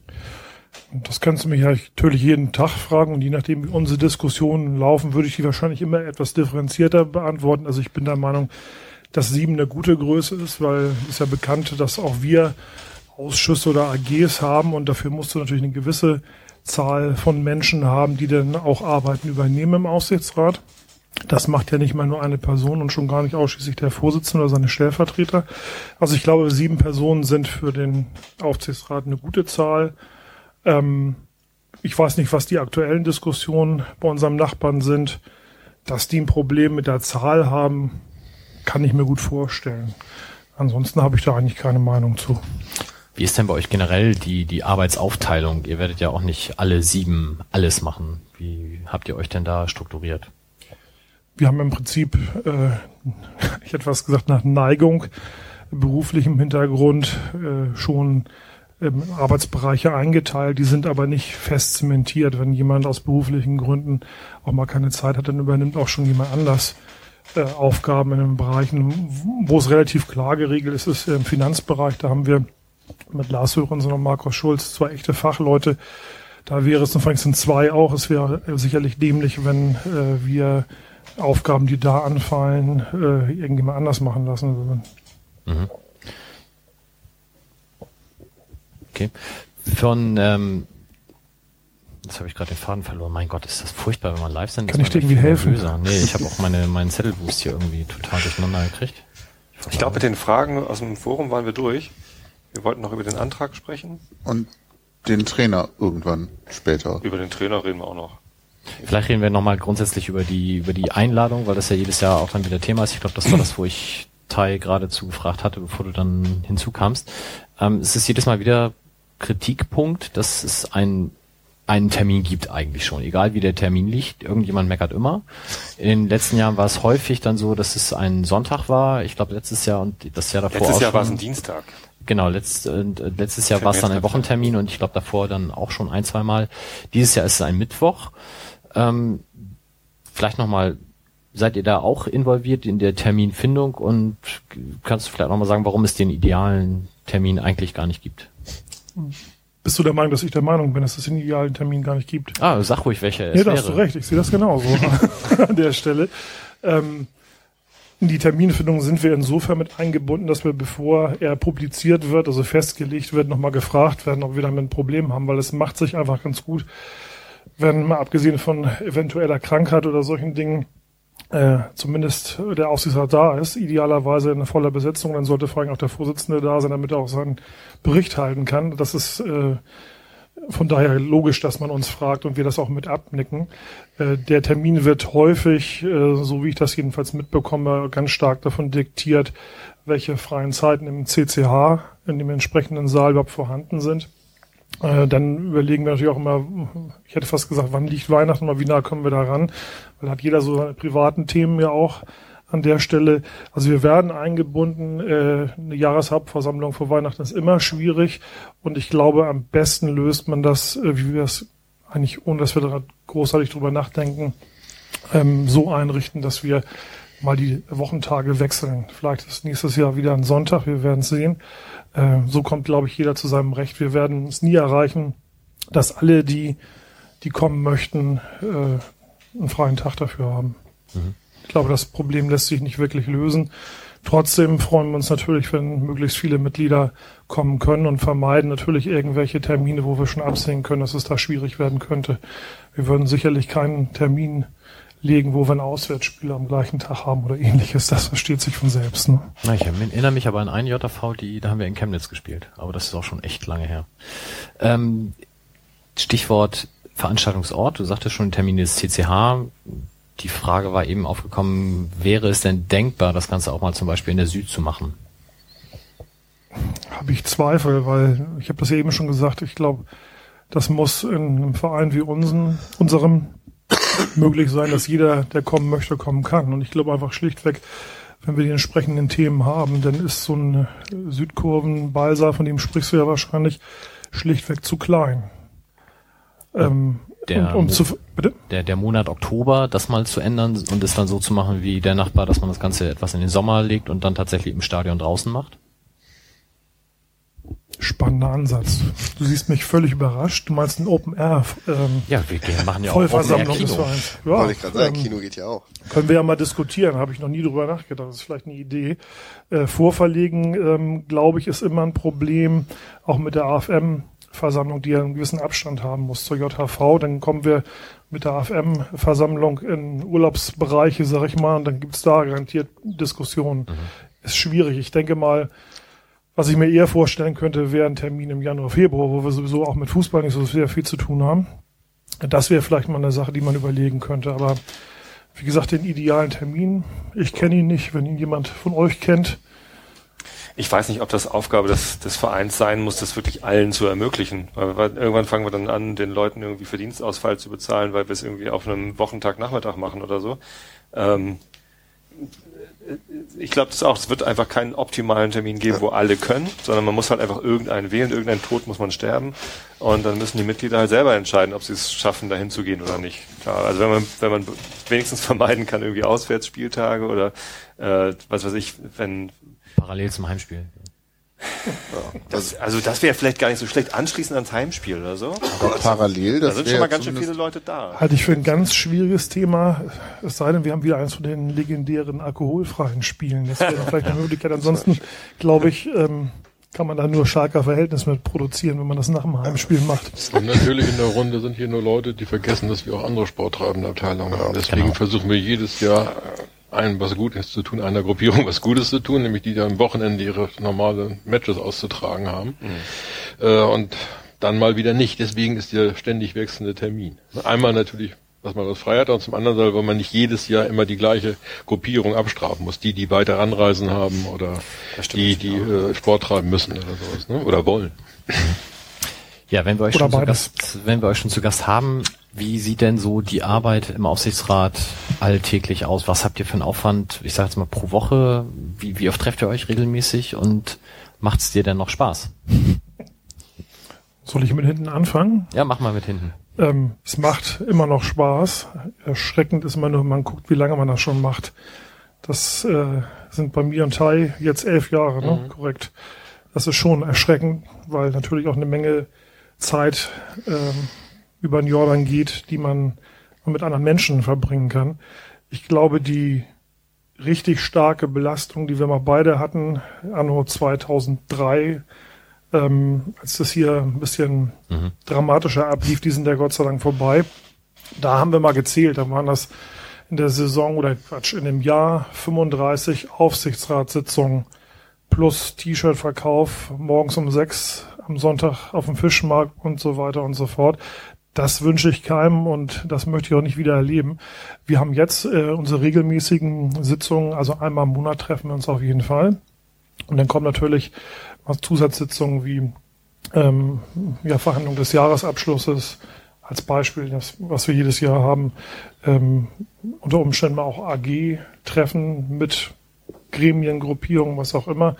Das ist ähm, aber machbar, insbesondere, ich hatte es ja vorhin schon gesagt, wir sind sieben Leute und wir teilen uns das natürlich auf. Jetzt habe ich den Anfang, deine erste Frage, du hast glaube ich drei. Ich habe jetzt nur noch zwei. In Petto, hast du noch was gefragt? Nee, ich schreibe mir auch leider immer nicht auf, was ich frage. Ich glaube, das war schon der, der Zeitaufwand und äh, ob es dir Spaß macht, das war schon Ja. am wichtigsten. Ähm, wir haben Teil auch schon gefragt, ob er nächstes Jahr weitermacht, weil Michael Burmeister muss dann aufhören, weil er nicht mehr wieder gewählt werden kann. Du dürftest ja nochmal. Und Tai, wir sagen auch nicht, was Tai gesagt hat. Das habe ich mir schon gedacht. das scheint ja hier der Standard zu sein, dass ich hier nicht erfahre, was Tai gesagt so- hat. so Wer zu spät kommt, Schönes Spiegel. Den bestraft das Leben. Spiegel, läuft das da so? Ja, ich Früher bei Traumhochzeit hat man immer die Ehepartner getrennt voneinander interviewt und dann gab es Punkte. das ist je jetzt aber kein Hinweis an Tai und mich, oder? Ich habe mich immer gefragt, wer sowas lerne ich gucke im Fernsehen alles. Können wir das Oh mal notieren? Er guckt im Fernsehen alles. Ähm, weitermachen. Äh, ich habe mir da jetzt noch weiter keine Gedanken gemacht. Das wird zur gegebenen Zeit passieren. Wir können in der Tat noch eine weitere Legislaturperiode hinlegen, müssen natürlich dafür kandidieren. Bei Michael ist es in der Tat so, der hat seine vier durch und muss jetzt mindestens aufsetzen, eine Runde. Ähm, meines Wissens äh, ist es im Aufsichtsrat so, dass alle anderen eigentlich weitermachen wollen, inklusive Tai und mir. Ich weiß nicht, Tai, hast du das so gesagt? Ich habe auch noch hingewiesen, dass noch eine Wahl dazwischen ist. Ne? Stimmt, das ist Und nicht, nicht ganz nur Frage ist, ob man noch mal weitermachen will. Völlig richtig. Also äh, wenn die Formulierung lautet, ähm, werden wir antreten, ist meine Kenntnis von sieben, dass sechs antreten wollen zur Wahl. Ich glaube, Tai hat gesagt, er überlegt sich das nochmal. oder? Bei Tai war die Grauzone ein bisschen größer, fand ich auch. Also was mich ja nochmal interessieren würde, äh, spannende Frage, äh, wovon macht es denn abhängig? Also ihr sagt beide so, ja, gucken wir mal, das überlegen wir dann. Äh, welche Faktoren spielen denn da rein? Also wovon ist es abhängig? Ähm, ganz klar, es muss Spaß machen. Wenn es keinen Spaß macht, ist der Aufwand, und du hattest ja dem schon gefragt, glaube ich, zu groß. Äh, nur als Pflichterfüllung, das hätte ich vielleicht vor elf Jahren so gesehen, da hätte ich in gewisser Weise, da bin ich in die Pflicht genommen worden. Ich, Details plaudere ich jetzt nicht aus. ähm, Aber werden die gerade spannend? ja, das glaube ich. ähm, das muss heute nach elf Jahren auch Spaß machen. Wenn das nicht der Fall wäre, dann müsste man sich das überlegen. Und äh, ich glaube, ein Punkt ist auch, man muss sich auch Gedanken machen. Ich tue mich jetzt gerade schwer, ob ich das sagen soll, was ich jetzt sagen so, will. Ja, Ja, soll ich sagen? ähm, ich glaube, Corny hat nicht ganz unrecht, dass es auch mal einen Zeitpunkt geben muss, wo man einfach schlichtweg mal entscheidet, das müssen jetzt auch mal andere machen. Jetzt ist auch mal irgendwie Schluss. Ähm, da ist sicherlich was dran. Jetzt kann man sich überlegen, wie das genau gemeint ist, was ich da sage, aber ich glaube, das sollte man auch mal ins Kalkül ziehen. Ähm, frischer Wind tut jedem Gremium im Verein auf die Dauer gut. Und von daher, äh, nachdenken muss ich da auf jeden Fall. Das ist kein Selbstgänger. Momentan schätze ich das so ein, dass ich äh, kandidieren werde. Wilko? da, da möchte ich doch gerne mal dann so einhaken. Also gibt's denn so ein soziales Netz an Zöglingen oder so? Also, oder stünde jetzt, äh, wenn, wenn Möchtest jetzt du dich von- bewerben, oder? Nee, das, so. genau das hatte ich jetzt befürchtet. Ich wollte deswegen schon die Hand gar nicht heben, weil ich sofort verhaftet werde. Äh, aber ist ja eine berechtigte Frage. Also stünde dann der Aufsichtsrat vor dem Nichts oder gibt's dann, man muss ja die Leute wahrscheinlich auch so ein bisschen wegschankhaien, ne? Früher am Club an Tresen wurde dann einfach so morgens um vier, so, du machst mal Aufsicht. Das ist nicht die Geschichte, die ich erzählt hätte, das, um das nochmal klarzustellen. Nein, ich, ich glaube, grundsätzlich ist es nicht Aufgabe des jetzigen Aufsichtsrats, wie hast du gesagt, äh, Leute zu Shanghaien oder sich um die Nachfolge zu kümmern. Das ist vielleicht in politischen Parteien so. Das sehe ich jetzt nicht grundsätzlich so. Wenn ich jemand wüsste, vielleicht weiß ich ja auch jemand, der würde ich den sicherlich ansprechen und bitten, äh, eine Position haben wir ja gesagt, der Michael kann nicht mehr kandidieren, wird ja auf jeden Fall vakant, dann würde ich denjenigen schon ansprechen und würde mich freuen, wenn wir jemanden finden würden, weil ich glaube auch nicht, dass es so ein Selbstgänger ist. Es ist jetzt nicht unbedingt äh, der Job Aufsichtsrat einer, wo im Verein die Finger also äh, reihenweise hochgehen. Ich glaube schon, dass wir eine Menge Bewerber haben werden, das glaube ich nicht, aber wir brauchen ja auch Leute im Verein, die den kennen, die, ich sag mal, auch eine gewisse Qualität mitbringen, die in dem Verein weiterhilft. Kandidaten wird es genug geben, da bin ich mir ziemlich sicher. Aber dann erzähl doch mal ganz kurz die Riesenvorteile, die man als Aufsichtsrat in diesem Verein hat. Wie viel tausend Euro kriegst du denn jede Woche? Hat Spaß, hat er. Oh, eine Arbeitskarte. Nee, Tai, da weiß ich jetzt gar nicht, weil mir du fällt jetzt gar nichts ein. Nächste Jahr hörst du das mit dem Spaß bei jeder Sitzung. Das lassen wir es mal so stehen. Nee, also, äh, wie hast du gesagt, Vorteile oder was hast du gesagt? Ja, äh, so Benefits heißt Benefits. Aufwandsentschädigung. Ja, wir sind sexy, wir Eigene sind Loge. reich. Was noch? Nein, ähm, ganz ernsthaft, das muss sich auch jeder klar machen. Ähm, das ist wie mit dem Präsidium auch. Äh, in erster Linie kriegt man in diesem Verein auf die Mütze im Normal. Also egal, was man macht, einer findet sich, von dem man auf die Mütze bekommt. Bekannt ist ja, Aufwandsentschädigung kriegen wir nicht. Ähm, manchmal sind auch Leute nett zu uns, klar. Aber ich, mir fällt es, ich bin ein bisschen sprachlos, ich weiß gar nicht, Ja, das was ich ich ja nur äh, hören. sagen Das ist soll. alles gut. Das Damit dir hier hat man die Bewerberzahl aber wieder ein bisschen runtergedreht, Genau. glaube ich. Es ist nicht wie bei einem äh, DAX-Konzern, dass man mit Millionen überschüttet wird, ohne was zu tun, sondern man, man tut einfach nur die ganze Zeit was und hat halt irgendwie Spaß dran. Es gibt noch nicht mal Sitzungsgeld. Aber Sprach Nein, der Ex-Politiker. Ja, nee, ich meine, ähm, das ist lustig, dass ihr jetzt auch mit dem DAX-Konzern anfangt, weil wir auch ständig immer diskutieren, aber in der richtigen Firma, also nicht beim Verein, sondern beim FC St. Pauli, wobei wir uns natürlich schon auch mal vergleichen müssen, weil wir bewegen ja hier entsprechende Summen. Ähm, das kann man natürlich mit einem Aufsichtsrat in normalen Bereichen überhaupt nicht vergleichen. Ne? Sebastian. Ähm, du hast eben angesprochen, dass ein Bewerber für den Aufsichtsrat möglichst auch Qualifikationen mitbringen sollte. Was sind denn das im Optimalfall für Qualifikationen? Ich glaube, es macht Sinn, wenn man im Aufsichtsrat, ich spreche jetzt nicht von einem Bewerber, sondern das gesamte Gremium äh, hat natürlich extreme Vorteile, wenn auch ein paar Spezialisten dabei sind. Also einen Juristen zu haben, ist nicht so verkehrt, der mal so ein spontanes Statement abgeben kann, damit man Sachen einordnen kann. Steuerberater, glaube ich, macht auch immer Sinn. Man braucht aber auch Leute, die vielleicht nicht so aus dem Wirtschaftsbereich kommen, die vielleicht äh, auch eher näher am Verein dran sind und auch vor allen Dingen Leute, die Sozialkompetenz mitbringen, den Aufsichtsrat zusammenhalten, die mit anderen Menschen, auch wenn sie anderer Meinung sind, sich auseinandersetzen können, reden können, vermitteln können, moderieren. Also es sind nicht nur diese harten Fakten, die harten Skills, äh, Berufsausbildung entscheiden, sondern ich glaube, man muss, wenn man Aufsichtsrat mal als Team versteht, auch eine gute Mischung haben, die viele Facetten zusammen abdeckt. Und das ist definitiv so. Unser Aufsichtsrat ist sehr heterogen, sehr gemixt und das tut ihm, glaube ich, gut. Ist ja ein Kontrollgremium. Also ihr habt ja im Wesentlichen die Aufgabe, das Präsidium zu kontrollieren. Du hast sie vorhin vorgelesen, die Aufgaben. Mhm. Und das heißt, man muss so einem Präsidenten eben auch seine Meinung sagen können und irgendwie da irgendwie keinen keinen Schiss haben, irgendwie irgendwie auf die Füße zu treten. Also, ne? Großes Selbstbewusstsein gehört dazu. Das ist ja in allen Bereichen so. Du musst ja irgendwie zu dem, was zu deiner Meinung irgendwie stehen können. Ich glaube aber, es ist nicht nur die Meinung sagen können. Das ist, können viele. Man muss sie aber auch so rüberbringen, dass der andere die Meinung ähm, aufnimmt. Und wenn man da nicht respektvoll miteinander umgeht, dann kann man ja viel erzählen, aber dann wird da kein Effekt beim Gegenüber entstehen, wenn es um Kritik geht. Loben, es geht immer, das ist easy. Also loben selbst vielleicht nicht, aber das kommt dann an, das meine ich, ne? Mhm.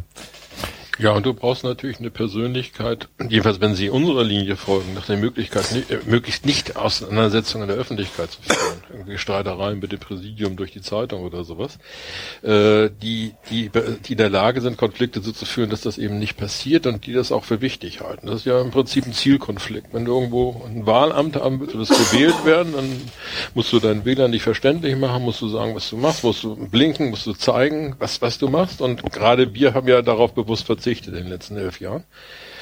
Aus einem Konflikt, der aber nicht aus Wahlgründen stattfand, sondern weil man sich halt gezockt hat mit, mit, äh, mit äh, Conny. Ähm, da gehört natürlich auch eine Einsicht, ich mache das jetzt, habe dafür bestimmte Nachteile. Ich habe es dann bei Wahlen schwieriger, weil gar, gar keiner weiß, was ich mache, außer dass irgendeiner von uns diesen Bericht hält. Äh, und wer diese äh, Einstellung nicht hat oder wer dringend auf den Medienzugang angewiesen ist, da sehe ich zum Beispiel eher das Problem bei äh, beim HSV, ne? dass, dass, dass jemand, wenn, wenn er äh, sagt, ich kann als Beispiel, ich denke mal, ich wäre jetzt leitender Angestellter da und wüsste, ich könnte die Zusammensetzung meines Arbeitgebers dadurch bestimmen. Und dazu muss ich, indem ich, sagen mal, die Massen mobilisiere, indem ich äh, mich bei den Medien halte, dann ist eben mal die 1000 Euro Uhr zum Jubiläum für den Journalisten drin. Da ist dann eben mal die Geschichte mit, äh, äh, dass da was durchsickert oder sowas. Denn die Informanten werden ja immer protegiert dann auch. Ist man relativ sicher, dass man nicht der gleich der Nächste ist, der da gerauscht wird. Das sind alles natürlich Verlockungen. Und da muss man eine gewisse charakterliche Festigkeit haben und eine, eine Verortung haben, sagen, der Verein ist mir da vollkommen wichtig. Und wenn das bedeutet, nach dem Motto, weil keiner weiß, was ich gemacht habe, werde ich halt nicht gewählt, dann muss man halt damit leben. Ne? Wer das nicht will, sondern quasi diese normale, wie es ja bei Politikern so ist, das würde, hat, haben wir ja nun sehr oft erlebt in diesem Verein in den 90ern, äh, führt zu unerfreulichen Konsequenzen. Du hattest ganz am Anfang, Teil, schon mal gesagt, dass viele äh, der Probleme im Verein ja auch gar nicht nach außen dringen. Ich denke, da sind wir uns auch alle einig, dass das eine super Sache ist und Negativbeispiele bei anderen Vereinen gibt's genug. Ähm, trotzdem die Frage jetzt gerade an dich, Christoph, weil du ja Vorsitzender bist. Kriegst du denn Medienanfragen? Kommen da die Reporter hin und fragen dich zu aktuellen Dingen im Verein oder wissen sie inzwischen, da kommt von euch eh nichts, weil das halt Uso bei euch im Gremium ist? Uso? Usos. ah, ja, ja. Einfach zum Griechen gehen. Also, äh, das ist, hast du eigentlich ganz gut schon beschrieben. Das ist in der Tat so, wenn ich das jetzt über die Jahre verfolge, am Anfang wir haben ja ganz unterschiedliche Zusammensetzungen auch gehabt vom Aufsichtsrat. Am Anfang war es so, dass die ihre Quellen hatten im Aufsichtsrat. Da wurde ich schon mal nicht gefragt. Tai eher auch nicht. Da gab es halt andere Quellen, die da angezapft wurden. Da gibt es sehr lustige Anekdoten, die kommen ja in unser Buch, hatten wir gesagt. Ne? Genau, Butsche jetzt nicht. Genau, die Butsche jetzt nicht. Ähm, ja, was, was, was soll ich denn machen? Großartig. Was, was soll ich denn machen? Du sollst doch nicht mit der Presse reden. Ja, was soll ich denn machen? Die haben mich ja angerufen. Ja. Das war schon die Anekdote. Jetzt haben wir eine Seite verschenkt, Ja, Scheiße. gut, schade. Ähm, dann ist es natürlich so, in den, den jetzt Jahren, wo ich Vorsitzender war, ähm, hat man natürlich Anfragen gehabt, aber die sind deutlich weniger geworden, weil sie meistens gemerkt haben, ähm, dass sie da von mir nichts, jedenfalls nicht äh, ohne offizielles Interview irgendwie erfahren. Und äh, wir haben ja auch einen Wandel in der, in der ähm, in der Landschaft hier, was unsere Berichterstatter betrifft, gehabt. Da gibt's ja auch ganz unterschiedliche Charaktere, die die nur hinter Sensationen hinterherjagen und diejenigen, die ein bisschen mehr Informationen ihrem Blatt beilegen.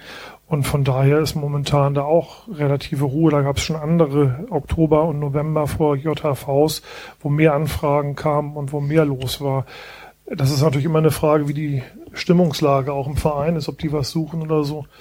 Ähm, die wissen aber, glaube ich, auch, also sie können mich gerne was fragen, wenn es um sachliche Themen gibt, geht, ähm, aber in der Regel ist das nicht so interessant. Okay, nehmen wir mal so hin. Ist ja auch bei einer Verein durchaus anders. Okay, ähm, wir haben noch einen Antrag, der jetzt äh, dann tatsächlich auch eingereicht wurde an den Verein, und zwar äh, für die JV. Ich fasse den mal kurz zusammen oder lese zumindest das Wichtigste vor. Es geht nämlich darum, dass man vom Verein möchte, dass bei der Planung und ab Beginn der Nutzung der neuen Nordtribüne der aktuell bestehende Raum des Fanladens samt des Kuchenverkaufs der C-Jugend durch Gewährung einer Fläche von mindestens sechs Metern Tresen und einem daran anknüpfenden Raum von mindestens drei Metern Tiefe bei einer bestimmten Raumhöhe erhalten bleibt.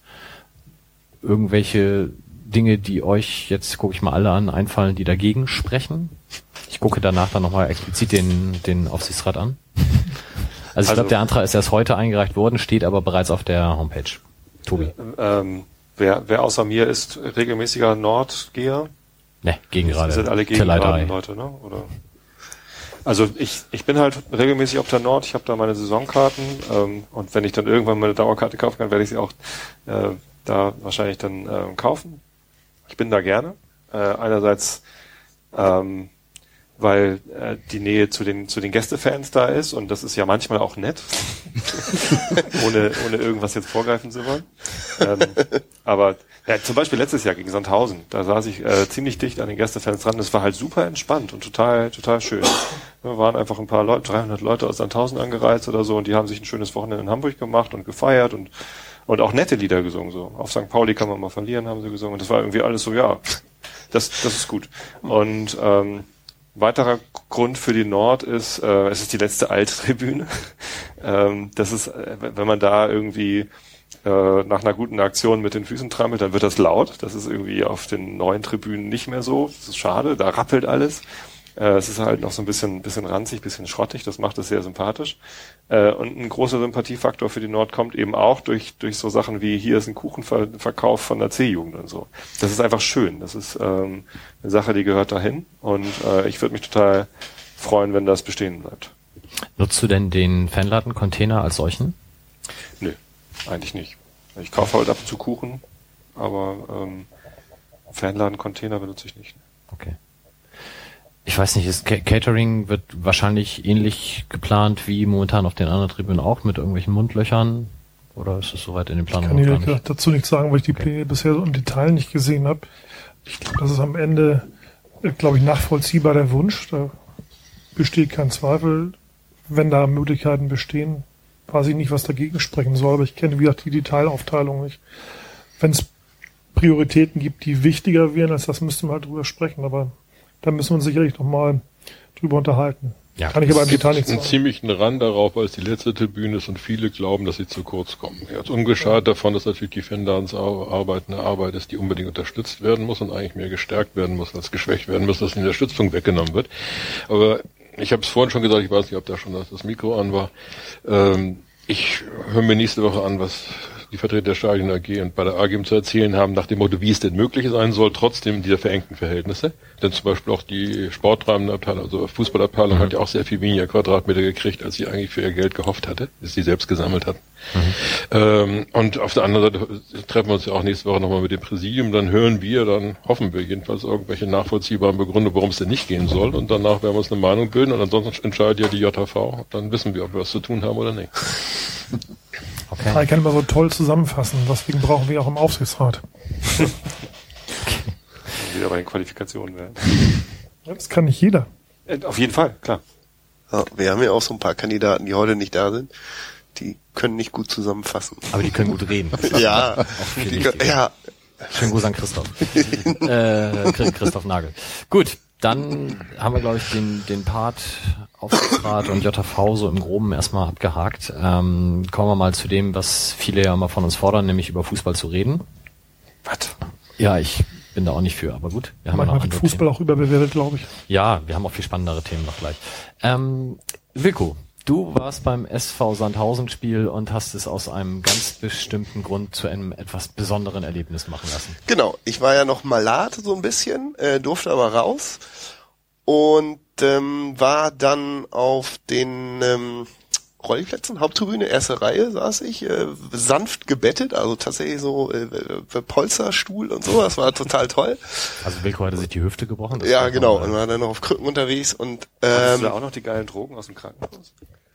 Nee, nee, ich bin dann tatsächlich, wollte mal gucken, wie weit ich dann gehen kann und so und bin dann ohne äh, Drogen los, hab dann auf das gute alte Bier zurückgegriffen als Betäubungsmittel. und das war auch dann heftig. Das war ja sechs Wochen nicht gewohnt, muss ich auch sagen. Da, da könnte ich früher mehr auf. Egal. Äh, erste Reihe Haupttribüne, hervorragend, muss ich sagen. Kreisliga-Niveau. Man kann das äh, spielführende Personal, das Schiedsrichterpersonal direkte Mang mit Feedback beglücken.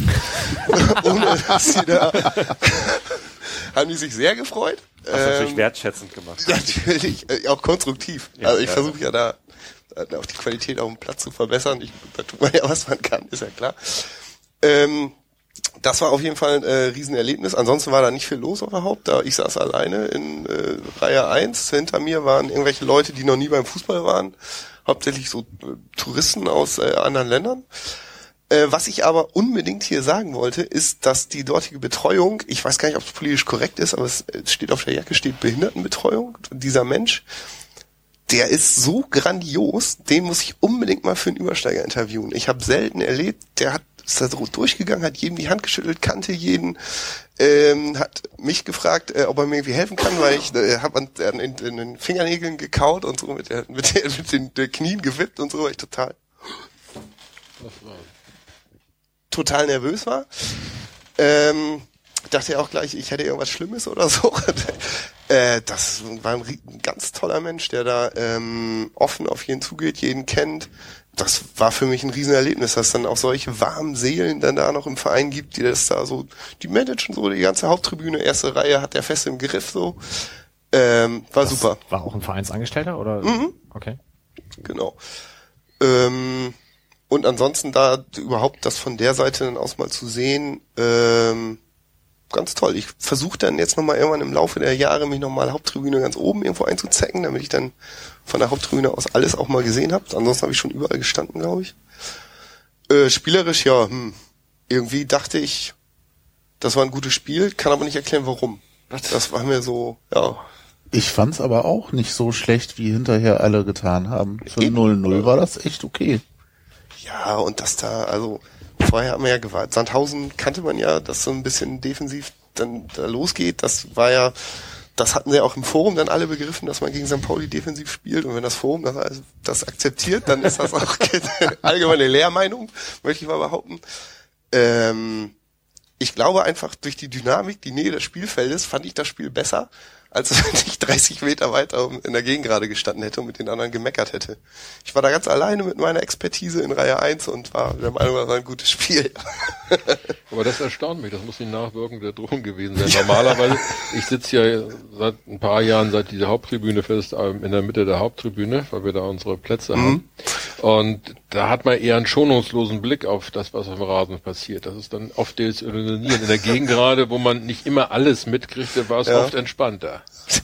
Ja gut, das kann sein. Das Wobei man natürlich sagen muss, durch die neue Gegend gerade bekommst du jetzt auch alles mit. Du hast immer freie Sicht, da springt ja keiner mehr bei Situationen in der Ecke oder so vor dich. Ähm, ich finde, es ist trotzdem völlig unterschiedliche Perspektive auf so einen Spieler. Ich merke auch immer, wenn ich in der Gegend gerade bin, wo ich eigentlich lieber bin, dass ähm, man da eigentlich eher so ein bisschen dazu neigt, es etwas positiver zu sehen, wenn man da das Ganze drumherum auch wahrnimmt. Ich finde auch, wie Teil sagt, in der Haupttribüne ist es eigentlich immer eher, da fehlt das drumherum. Das ist dann so ein bisschen, ähm, ja, wenn es schlecht läuft, eher krass schlecht, würde ich sagen. Hat das drumherum da auch einen negativen Einfluss? Es gibt ja immer dieses Klischee, dass auf der Haupt alle meckern, wenn es dann nicht ganz so gut läuft.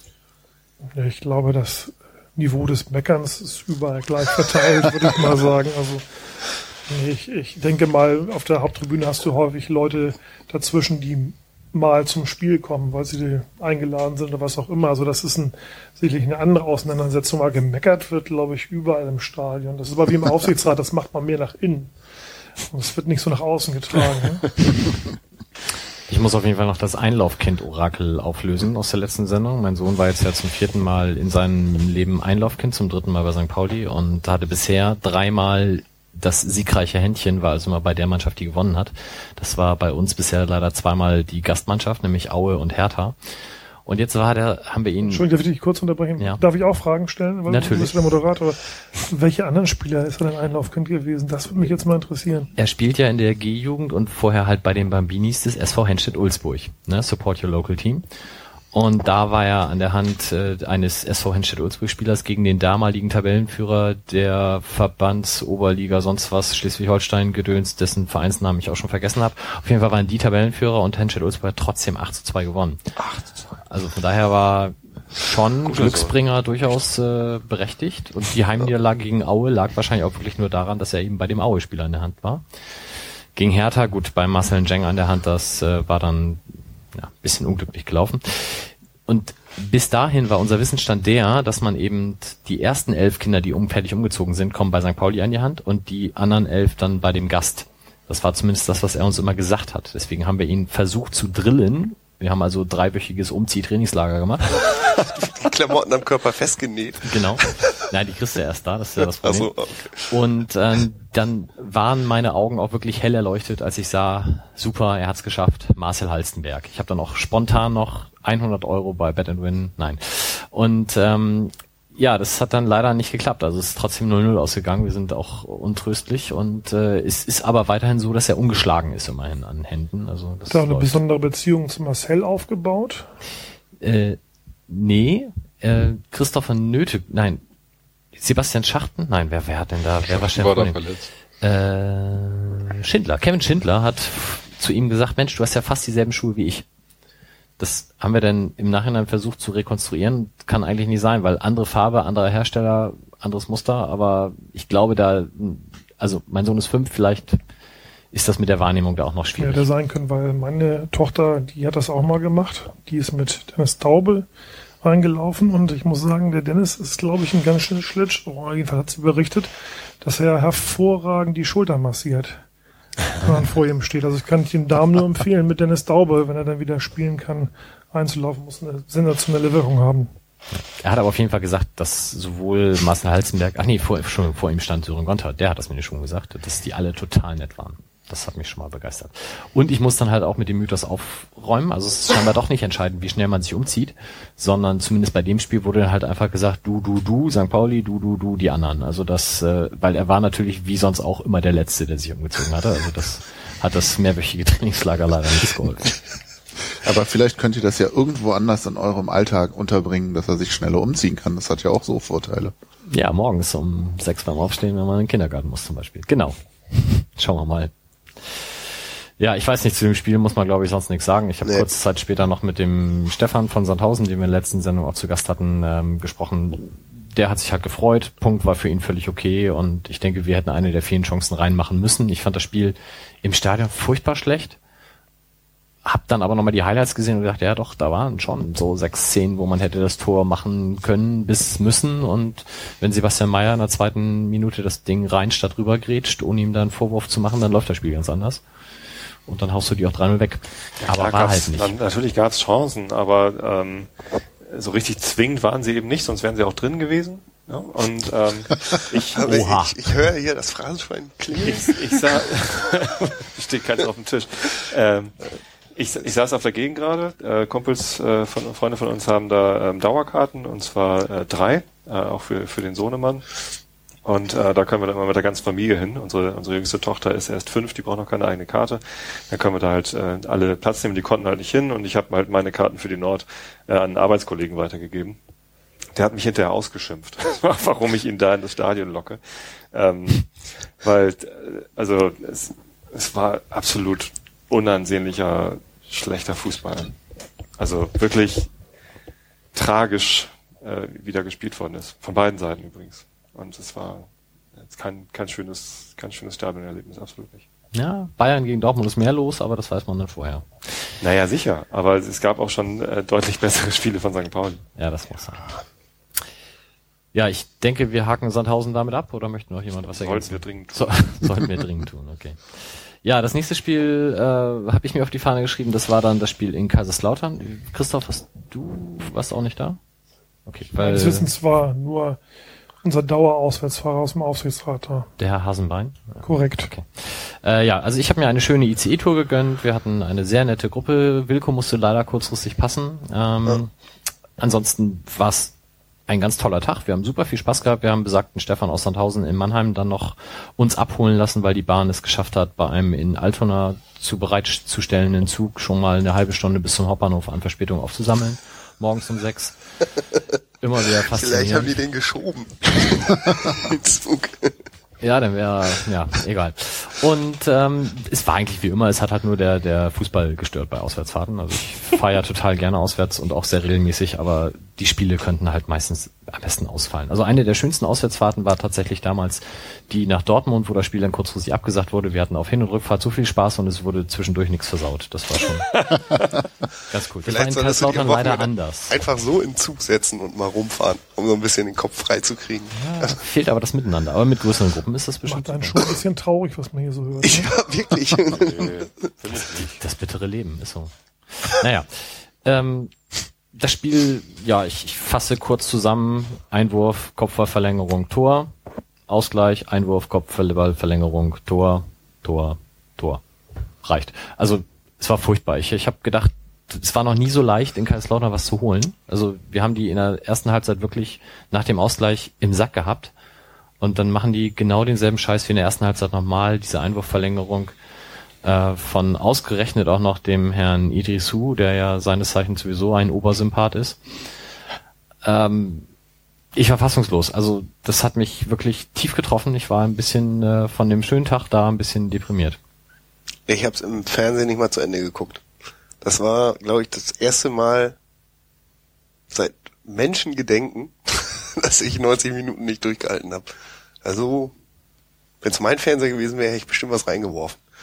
Wie lang reicht dein Menschengedenken-Gedächtnis? 19, 5. August 81. Okay. Also wa- was mich im Nachhinein dann auch noch furchtbar, Fernseher? was mich furchtbar geärgert hat tatsächlich, ist, ich komme nochmal auf Herrn Idrisu zurück, ähm, der tatsächlich dann ja den ganzen Tag über diesen Trash-Talk mit Sören Gonta gemacht hat. Ich weiß, wir haben Leute, die machen das auch gut, also insbesondere Thomas Meckle war da ganz hervorragend drin. Und ich glaube auch schon, dass es dazu beiträgt, dass man Fehler beim Gegner provoziert dadurch. Oder mal eine Unbeherrschtheit oder sowas oder eine unbedachte Aktion. Was ich aber wirklich zutiefst widerlich fand, also ganz, ganz scheiße. Sören Gonta hat dann dieses Eigentor gemacht, wo er auch nicht wirklich was für kann, weil der Ball halt von außen kommt, Schauner irgendwie mit der Hand noch dran ist, dadurch einen Meter vor Gonta den Ball abfälscht und dann prallt er halt von Oberkörper oder Knie ins Tor. Und danach läuft Idrisu hin und textet ihn nach diesem Eigentor auch noch voll. Ich glaube, wenn Gonta ihm da eins in die Fresse gehauen hätte, wäre ich persönlich zum DFB gefahren, um dafür zu sorgen, dass er freigesprochen wird. Also, boah, hat mich das geärgert. Ich habe daraufhin auch erstmal die ganzen Idrisu Spiel Champions League auf PS3 YouTube-Videos nochmal angeguckt. Das hat mich da ein bisschen gefrustet. ja, möchte noch jemand was ergänzen oder reicht zu diesem furchtbaren Spiel? Ich war den ganzen Tag im Teilchenbeschleuniger. Ähm, Hab, da, hab das erst hinterher mitbekommen. Das sind ja auch mal Sätze, die hört man nicht so oft. Ne? Ich war den ganzen Tag im Teil. Ach ja, Ja, da war, wir hoffen, dass er nicht drin war, sondern davor vom, vom Pult gestanden hat oder was. Musstest du schrauben. Im Nee, nee, nee, ich, äh, ich arbeite da nicht. Ich äh, habe das DESI besucht im, im Rahmen vom Science Tweet Up. Das war so eine Aktion von, wurden so 20 Twitterer eingeladen, die dann den Teilchenbeschleuniger berühren durften. Es ist so, oh, Du durftest ihn berühren. ja, Nacht des Wissens, Tag der offenen Tür und ähm, Ah, okay. coole Aktion. Aber ich war halt den ganzen Tag da in diesen, in diesen Räumen. Bei den Nerds. Keine SMS, nix. Ich konnte Halloween kein, Dinner. also wir haben getwittert wie die Blöden, aber ich hatte halt keine Chance zwischendurch mal irgendwie auf, auf Kicker oder auf AM Radio zu hören oder so. Äh, war nicht, war, ja, kam erst hinterher dran. Ich habe zwischendurch einmal, doch, ich, das stimmt, den Ausgleich, äh, den habe ich per SMS bekommen von einem Arbeitskollegen, aber äh, dann, dann hat er mir lieber nichts mehr geschrieben. Da, trifft der. Kalla schon mal und dann passiert nichts. Ja. Ah, die, die eine Szene, wo Kalla den Ausgleich eigentlich schießen muss und dann umgetreten wird. Ja. Zwingender Elver wäre das 3 zu 2 gewesen, aber muss halt auch sagen, er hätte auch vorher schon mal abschließen können. Ach, Kaiserslautern ist einfach Kacke. Ja, Genau. genau. Da gibt's Das ist einfach ein nichts schönes Schönes. Schlusswort. Verdammte Region. Ja, belassen wir es dabei. Ja. Es folgte dann der, wir, wir überspringen jetzt mal die Fronzek-Entlassung, da kommen wir dann nachher nochmal als eigenes Thema drauf. Ähm, das schöne Heimspiel gegen Cottbus. Wir, wir belassen es mal erstmal beim Sportlichen, zu dem anderen kommen wir dann auch noch. Sebastian.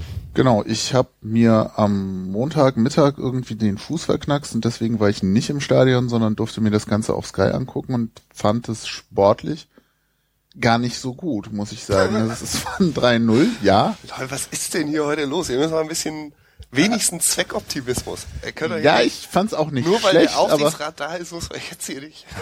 der, der kann doch nichts, sollen Lass die jetzt auch raus, schon die kein Tore Problem. schießen. Also, Äh, Du musst nee, einfach aber mal den Kommentatorton wegdrehen und dir deine eigene Meinung bilden. Den- den hatte ich schon- einfacher. Hattest den- du schon? den- Hattest du, oder? den hatte ich weg, Stadion. Der fand ja auch die erste Halbzeit richtig scheiße und danach ging es dann nach dem Motto, zweite Halbzeit war alles gut. Ja, das war immer so. In dem Moment, wo Tore fallen, ist Ja, die Mannschaft klar. auch besser gewesen bis Mhm, dahin. genau. Das ist, glaube ich, nicht ein St. Pauli-spezifisches Problem. Das ist generell. Moderatorenproblem. Oh, ich darf das ja vielleicht nicht, aber ich tue es jetzt einfach mal. Naja, nee, kann ich auch nachvollziehen. Ich, ich fand die erste Viertelstunde so lala. Es war sehr viel Abtasten und was ich diese Saison bisher so gesehen hatte, hatte ich immer den Eindruck, meistens war am Anfang ein bisschen was los bei uns. Das war gefühlt zumindest gegen Cottbus nicht so. Es wurde dann besser und ich fand die zweite Halbzeit auch wirklich okay. Ähm, jetzt auch nicht nur, aber auch wegen der Tore, klar. Ähm, ich glaube, ich sage das auch so negativ, weil ich den Eindruck habe, dass einige sagen so, oh, Trainerwechsel, jetzt ist alles toll und super, sie gewinnen 3-0, das ist ja nur, weil wir jetzt einen anderen Trainer haben. Wo ich mich dann doch frage, wie viel da der andere Trainer gemacht hat und wie viel einfach auch ein bisschen Glück war, dass die Tore halt diesmal reingingen, die in Kaiserslautern oder gegen Sandhausen nicht reingingen. Ähm, ich fand die Änderungen, die man sehen konnte, jetzt nicht so gravierend. Ich hatte den Eindruck, dass Schachten zurück ist, bringt einiges, weil er vielleicht auch so ein bisschen dieser Winnertyp ist, den einige vermisst haben, den ja Boll zwischendurch auch verkörpert haben soll. Ähm, das hat mir auch gut gefallen, was er da gemacht hat. Und 3-0 ist am Ende ja ein gutes Argument für ein schönes Spiel, aber ich fand es fußballerisch jetzt teilweise noch nicht so überragend, wie es einige gemacht haben. Punkt. Ich, ich fand, wir haben nach dem, nach der Halbzeit um den Ausgleich gebettelt. Also ich habe Die ersten zehn Minuten. minütlich ja. darauf gewartet, dass der jetzt fällt. Ähm, da war dann ja auch der Kopfball an den Pfosten und das Ding, von, wo Schatkowski auf die Linie klärt, wobei ich da glaube, der wäre vorbeigegangen, aber gut, egal. Also das war sicherlich so, dass wir uns da über einen Ausgleich nicht hätten beschweren können und dann weiß ich nicht, wie das Spiel dann ausgeht, dann wird es wahrscheinlich eine enge Kiste und so haben wir halt die zwei Konter dann noch vollstreckt. Das war natürlich gut. Wobei ich auch ein Spiel, wo Bartels, Schachten und Toran treffen, werden wir wahrscheinlich nie nochmal erleben. nee, das, hätte- da hätte man echt mal drauf wetten sollen. Ich glaube, das Spiel wird deswegen gehypt, weil man eine Erwartung hatte nach der Worte, wir spielen gegen 18 mit neuem Trainer und das verlieren wir. Weil wir immer solche Sachen verlieren. Das stimmt, Genauso das wie wir mit zehn Mann nicht ja. gewinnen und solche Sachen. Ne? Naja. Das, und wenn die Erwartungshaltung dann so positiv enttäuscht wird, dann gibt's dann eher den Hype. Ich weiß nicht. Allerdings muss ich sagen, ich, was ich mit Freude gesehen habe, war, dass, dass das eben außer diesen paar Minuten nach der Halbzeit eben dann der Spielbetrieb nicht eingestellt wurde und ich verwalte das jetzt. Ne? Ja. Dass es, dass es gegen diese zwei äh, Viererreihen schwierig wird. Ich Klar. muss sagen, vielleicht bin ich da allein mit meiner Meinung, aber ich habe durchaus, vielleicht nicht über das ganze Spiel, Szenen gesehen, wo wir flott und zielsicher zielstrebig nach vorne gespielt haben. Man könnte auch sagen, spielerisch äh, mit der Schachtentor, das, da gab es ja eine Vorbereitung, fand ich toll, hat mir gefallen. Wir hätten es ein paar Mal öfter machen können, aber ich fand, es waren durchaus auch Dinge bei, die mir Spaß gemacht haben, sie Mhm. anzugucken. Also ich würde es jetzt nicht in Grund und Boden reden Nee, wollen. Und man das muss auch mal so ein Spiel gewinnen, wie Tyler schon gesagt hat. Äh, Wie oft haben wir äh, vom Niveau vielleicht genauso gespielt, dann haben sie denn am Ende noch unentschieden gespielt, solche Spiele. Ne? Also es war nicht überragend, aber es war auch nicht wirklich schlecht. Ja, Ja, also für mich war Cottbus vor der Saison auch ein Kandidat für die oberen drei Plätze. Also von daher musst du die auch erstmal, gerade wenn die mit dem Rücken zur Wand stehen, erstmal zu Hause weghauen. Ja. Die haben ja auch mit Sanogo irgendwie ordentlich Klasse im Kader. Taki ist ja auch nicht, nicht zu verkennen, ist auch ein guter, guter Spieler, kann auch äh, sehr gute Tage haben. Ähm, was Ja. du so? Nee, ich, Findest du nicht? ja, doch. Also er hat's, ja. Er hat auch seine hellen Momente. Genau. Und ähm, äh, ich fand das Spiel schön. Also es war, war entspannt in, im Sinne von, ich musste mir nicht die ganze Zeit die Haare raufen. Ähm, es, es plätscherte streckenweise so vor sich hin.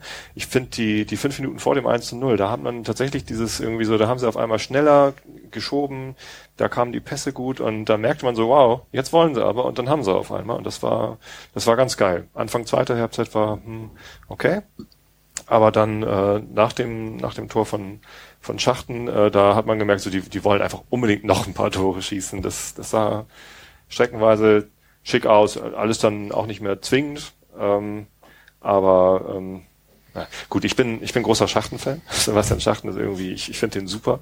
Ähm, deswegen bin ich natürlich besonders glücklich, äh, dass er da auch ein Tor geschossen hat.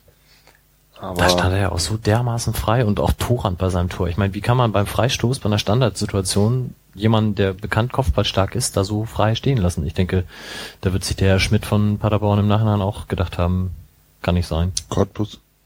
Von, der war früher bei Paderborn, ja, von Cottbus. Oh, ich kann auch schon nicht mehr reden Aber heute. ja, und wenn man sich das Schachtentor nochmal anguckt, wenn Schachten an dem Ball vorbeigetreten hätte, hätte ja Chris Nöse drei Meter weiter hinten auch noch gestanden und auch noch eine Einschusschance gehabt und der stand auch frei. Also das war unglaublich verteidigt. Ja, Mike Lindmeier wird jetzt sagen, gut, dass Schachten vorher am Ball kam. ach, der komm, der dieses Nöte kommt mir Nöte- zu schlecht weg. Ja, Echt. der- Mir auch. Ich finde, der macht eine super mannschaftsdienliche Leistung. Ja. Er hat eine tolle Vorlage gemacht zum 1 zu 0 Traumpass. und ähm, hat auch ansonsten viel für die Mannschaft gearbeitet. Okay, er hat seine Chancen nicht reingemacht. Ist so, für einen Stürmer ist es immer schlecht, wenn man seine Chancen nicht reinmacht. Aber Hast du Scheiße am Fuß, hast du Scheiße am Fuß. Oh, hat er Kling. Zack, pling. So. Ich habe die ganze Zeit äh, Schatkowski beobachtet, weil ich so ein bisschen Angst um den hab. Angst. Schau nicht immer aus.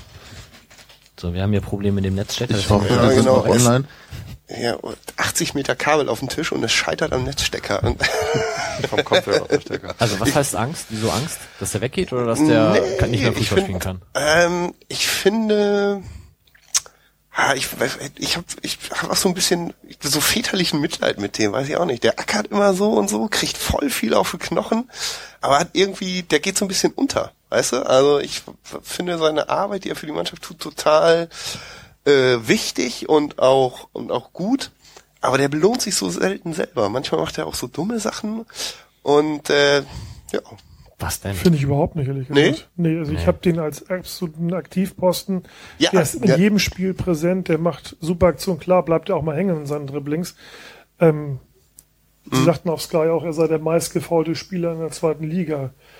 Vielleicht liegt das daran, dass Also ich die ich- ganze Zeit denke, der arme Junge jetzt.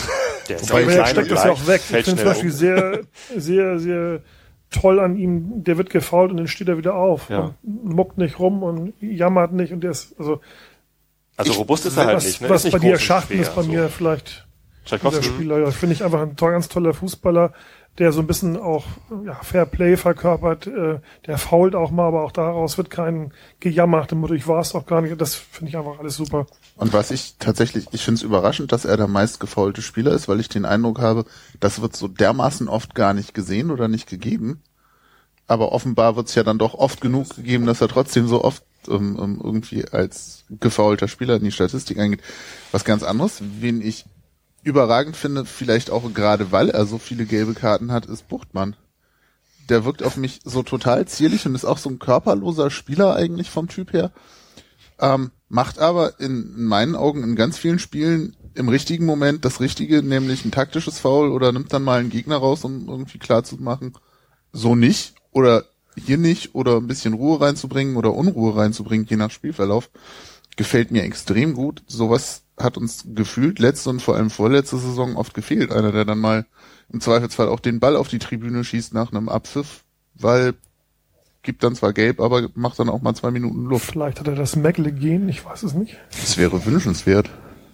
Ja, aber sieben gelbe Karten für jemanden, also ist ja keine bösen Fouls und auch kein Gemecker, sondern meistens, wie du sagst, halt Sachen, die dann an der Stelle sein müssen. Genau. Aber mit sieben gelben Karten nach 14 Spielen sind es, glaube ich. Ah, da war ja schon einmal gesperrt, ne? De, wo liegt der Rekord von Schlindwein, Hollerbach irgendwo? Ah, Walter Frosch. Aber das weiß ja, da, da sind ja die Gerüchte, äh, die Mythen, wie viel er hatte, irgendwas mit über 20 und das soll ja dann doch nicht stimmen. Da müssen wir Christoph Nagel, der, wenn der hier wäre, das wüsste er. Ja. Okay, gut, dann haben wir, glaube ich, Cottbus soweit das Spielerische auch abgehakt. Dann haben wir jetzt noch zwei Themen, die wahrscheinlich beide auch recht zeitintensiv sein werden. Wir haben also noch locker was vor bis drei Uhr. Michael Fronzek. Das ist so wie 9-11. Man weiß noch genau, was man zu dem Zeitpunkt getan hat, als einen die Nachricht erreichte.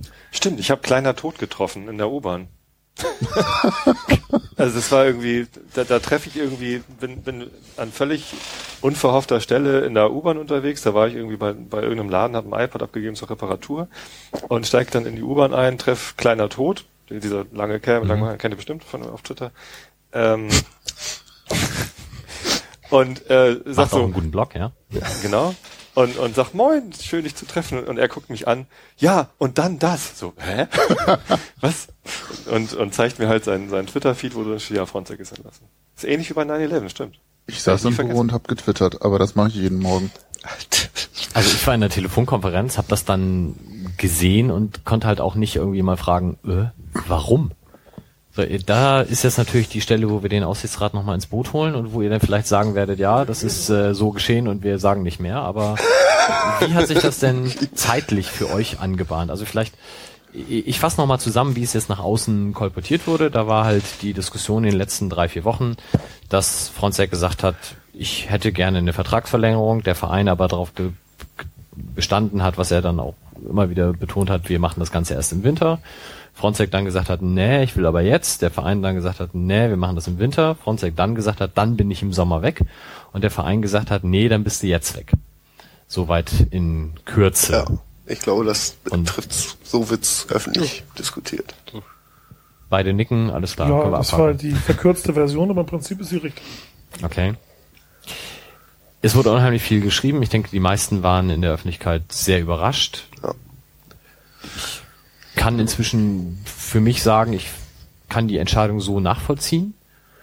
Ähm, Ich kann auch beide Seiten verstehen. Ich kann auch Fronzek verstehen, dass er sagt, ich hätte gerne früher Klarheit. Ich kann dann aber auch beiden Seiten den Vorwurf machen, naja, jetzt jetzt nicht irgendwie für den aus Sicht des Vereins der eine Monat hätte man das nicht auch vorher schon entscheiden können und umgekehrt aus Frontex Sicht hättest du nicht auch nicht einen Monat noch warten können. So und deswegen denke ich, wird es da keinen Gewinner geben. Ich glaube, beide kommen da nicht sonderlich gut bei weg.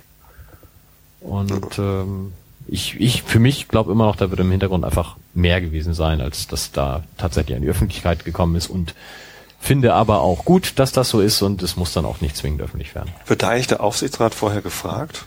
Also hat, hat äh, Stefan Ort irgendwie bei euch angeklingelt und äh, Da müsst ihr Das war der äh, Gibt's da sportliche Vizepräsident war bei uns, Stefan Ort war bei uns und der Sportdirektor war bei uns und haben in unserer Sitzung uns die Situation dargelegt. Mhm. Für die Sachen, die wir noch nicht mitbekommen hatten, die wir nicht schon in zwei Tagen vorher gehört hatten und dann haben wir der Sache zugestimmt. Das heißt, es ist ja nur eine Beurlaubung oder es ist ein Freistellung von der, von der. Tätigkeit. Ja, aber dadurch natürlich, dass Trainerverträge in der ersten Liga, äh, in der zweiten Liga so ein- aufgebaut sind, dass man, kann man ihn jetzt nicht zum Bällefetten einsetzen lassen, sondern ist halt so, ne? Also, War das nicht auch äh, Bestandteil eines Antrags letztes Jahr irgendwie, dass man bei solchen Sachen euch jetzt äh, ins Boot holen muss oder befragen muss? genau. Ja. Wir hatten ursprünglich eine Satzungsänderung vor, weil die Frage war nach dem Motto, dass wenn man unsere Satzung so liest, wie das Präsidium das liest, dürften wir dann immer nur zur Neueinstellung was sagen. Das heißt, wir meinen, dann ist aber der Schaden eigentlich schon angerichtet. ne? Es ist ja nicht so, dass man Trainer entlässt, dann gar keinen mehr einsetzt oder sowas, sondern äh, und von daher hatten wir Meinung, wir meinten das auch nach der alten Satzung natürlich, weil Trainer ja in der Regel auch in den Gehälterklassen verdienen, die bei uns zustimmungspflichtig sind, äh, äh, dass man natürlich auch dann, wenn man jemanden sagt, ich verzichte jetzt mal ein Jahr oder anderthalb oder sowas auf deine Arbeitsleistung, dass es auch Summen sind, die zustimmungspflichtig sind. Ähm, aber wie gesagt, da hatte es bei einigen Auseinandersetzungen äh, eine äh, Lassung äh, Differenzen gegeben und daraufhin hatten wir den Antrag gestellt, haben uns dann privat geeinigt, quasi Papier unterschrieben von beiden Seiten, weil das Präsidium Sorge hatte, das äh, auf einer Mitgliederversammlung zu verhackstücken, das Thema. Dann hätten wir natürlich auch noch sagen müssen, was uns da genau veranlasst hätte, um das vernünftig zu begründen.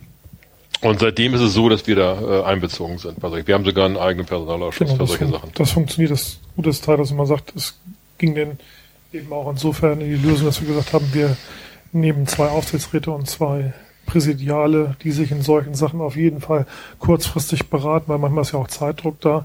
Aber in dem Fall sind wir komplett auch informiert worden in Gänze, gesamte Aufsichtsrat. Das heißt, rein vom Papier her hättet ihr auch sagen können, nee, wir behalten den. Genau.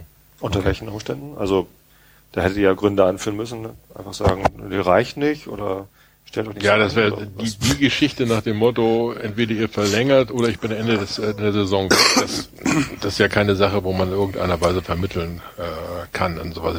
Fühlten wir uns auch nicht zu berufen, weil es vorher schon Vermittlungsversuche gegeben hat. Es gab Überlegungen, ob man nicht äh, es nicht schafft, dass beide Seiten erstmal bis zur Winterpause überhaupt mal stillhalten, dann sich vielleicht nochmal zusammensetzen. Das hätte aber bedeutet, dass man ein Arbeitnehmer sich verpflichtet, nicht gleich bei der nächsten Gelegenheit äh, auf einer Pressekonferenz ach übrigens bin jetzt hier weg. Wenn die Bombe so gezündet worden wäre, dann wäre das sicherlich für den Verein ganz übel ausgegangen. Und äh, dass man mit dieser Drohung dann einfach nicht so weitermachen wollte, sondern gesagt hat, dann zu einem Zeitpunkt, normalerweise ist ja günstiger gewesen, das jetzt in so einem entweder zur Winterpause zu machen oder jetzt während die äh, internationalen Spiele laufen.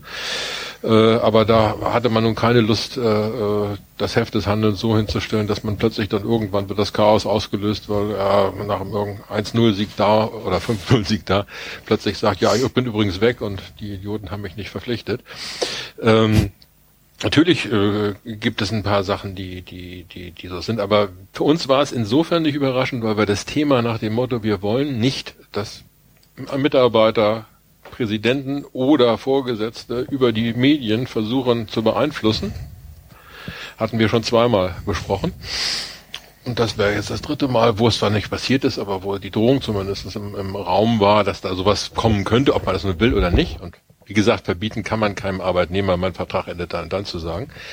Ähm, aber damit war für uns die Sache rund. Man muss auch mal sagen, ähm, ich glaube, jedem, der ein Unternehmen äh, Führungsverantwortung hat, dem leuchtet sofort ein, dass das eine Situation ist, die man nicht einfach so stehen lassen kann. Unter verschiedensten Aspekten.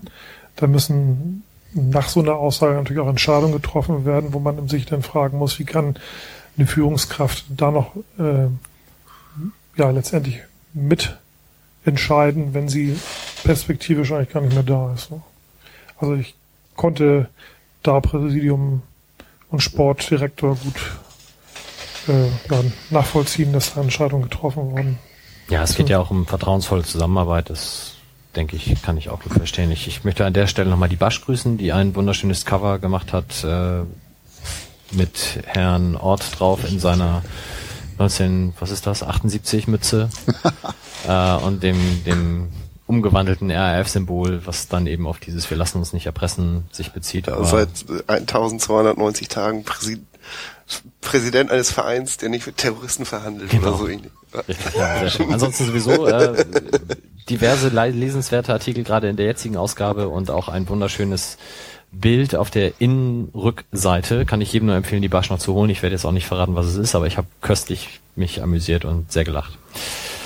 Also vielleicht eine Sache noch, der Michael Fronzek hat ja hinter einem Fernsehinterview gesagt, dass er mitnichten eine sofortige Vertragsverlängerung gefordert hätte, sondern dass er lediglich eine, eine Aussage wollte, äh, wie es denn, wie es denn weitergehen würde. das ist ja irgendwie, ähm, weiß ich nicht, also natürlich stellen die, die Seiten das unterschiedlich dar und vielleicht beziehen sie sich einfach auf unterschiedliche Zeitpunkte.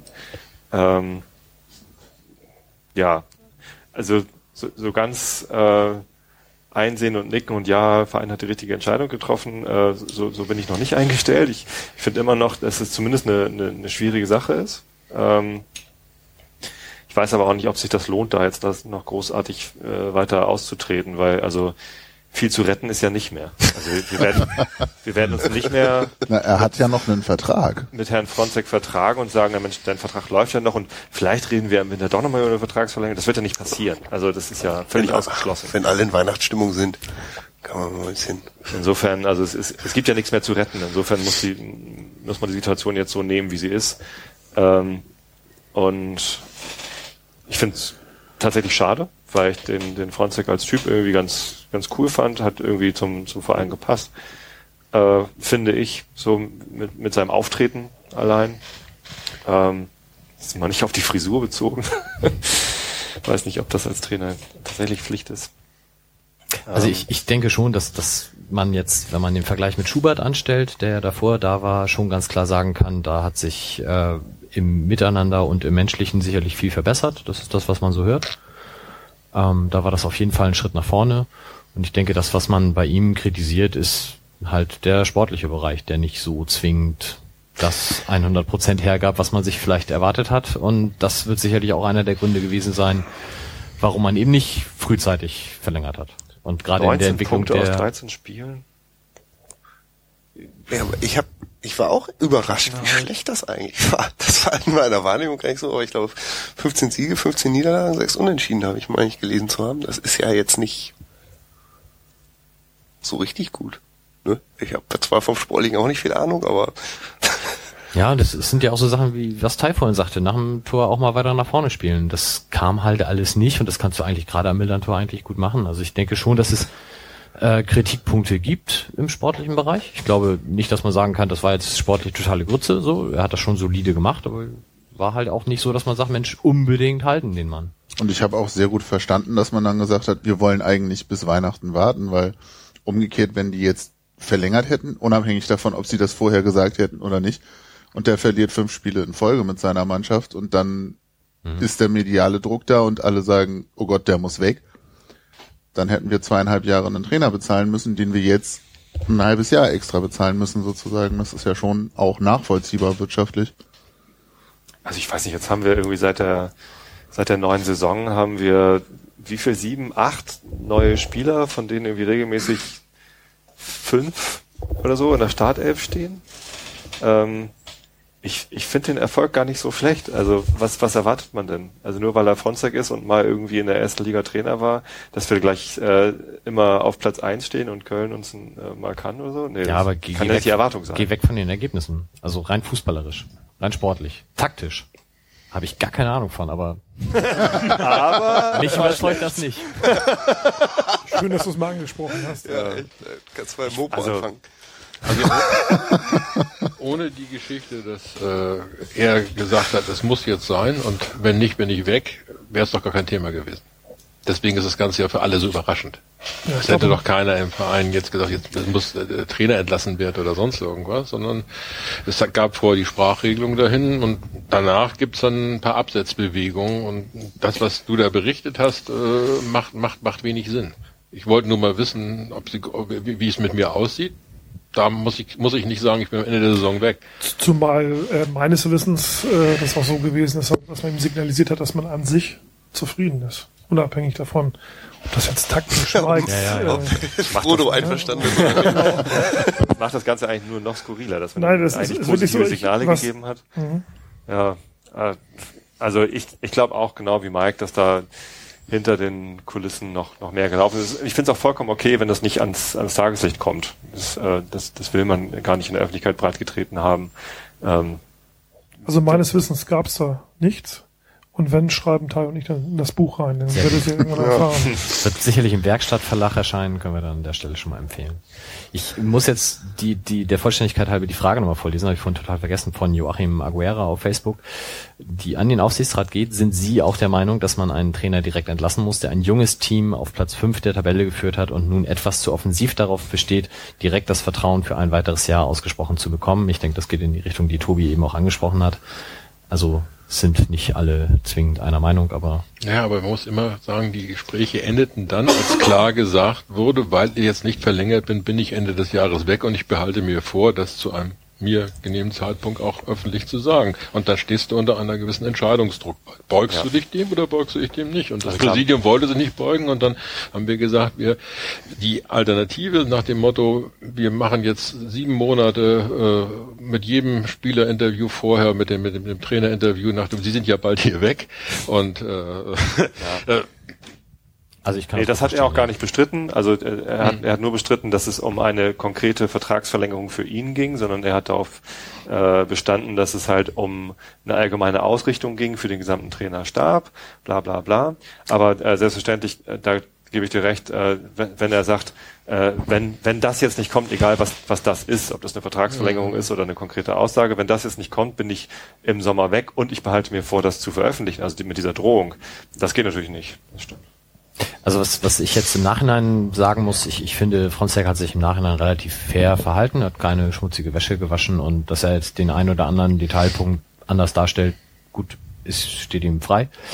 Ich habe mich ehrlich gesagt heute Morgen so ein bisschen dabei ertappt, zusammenzuzucken, als ich die Aussagen von Stefan Ort gelesen habe beim Sky-Interview, wo er schon, wie ich finde, nachgetreten hat. Also er hat zum einen gesagt, sinngemäß, ähm, dass das jetzt endlich mal ein schöner offensiver Fußball war, wie es ihn vorher nicht gab.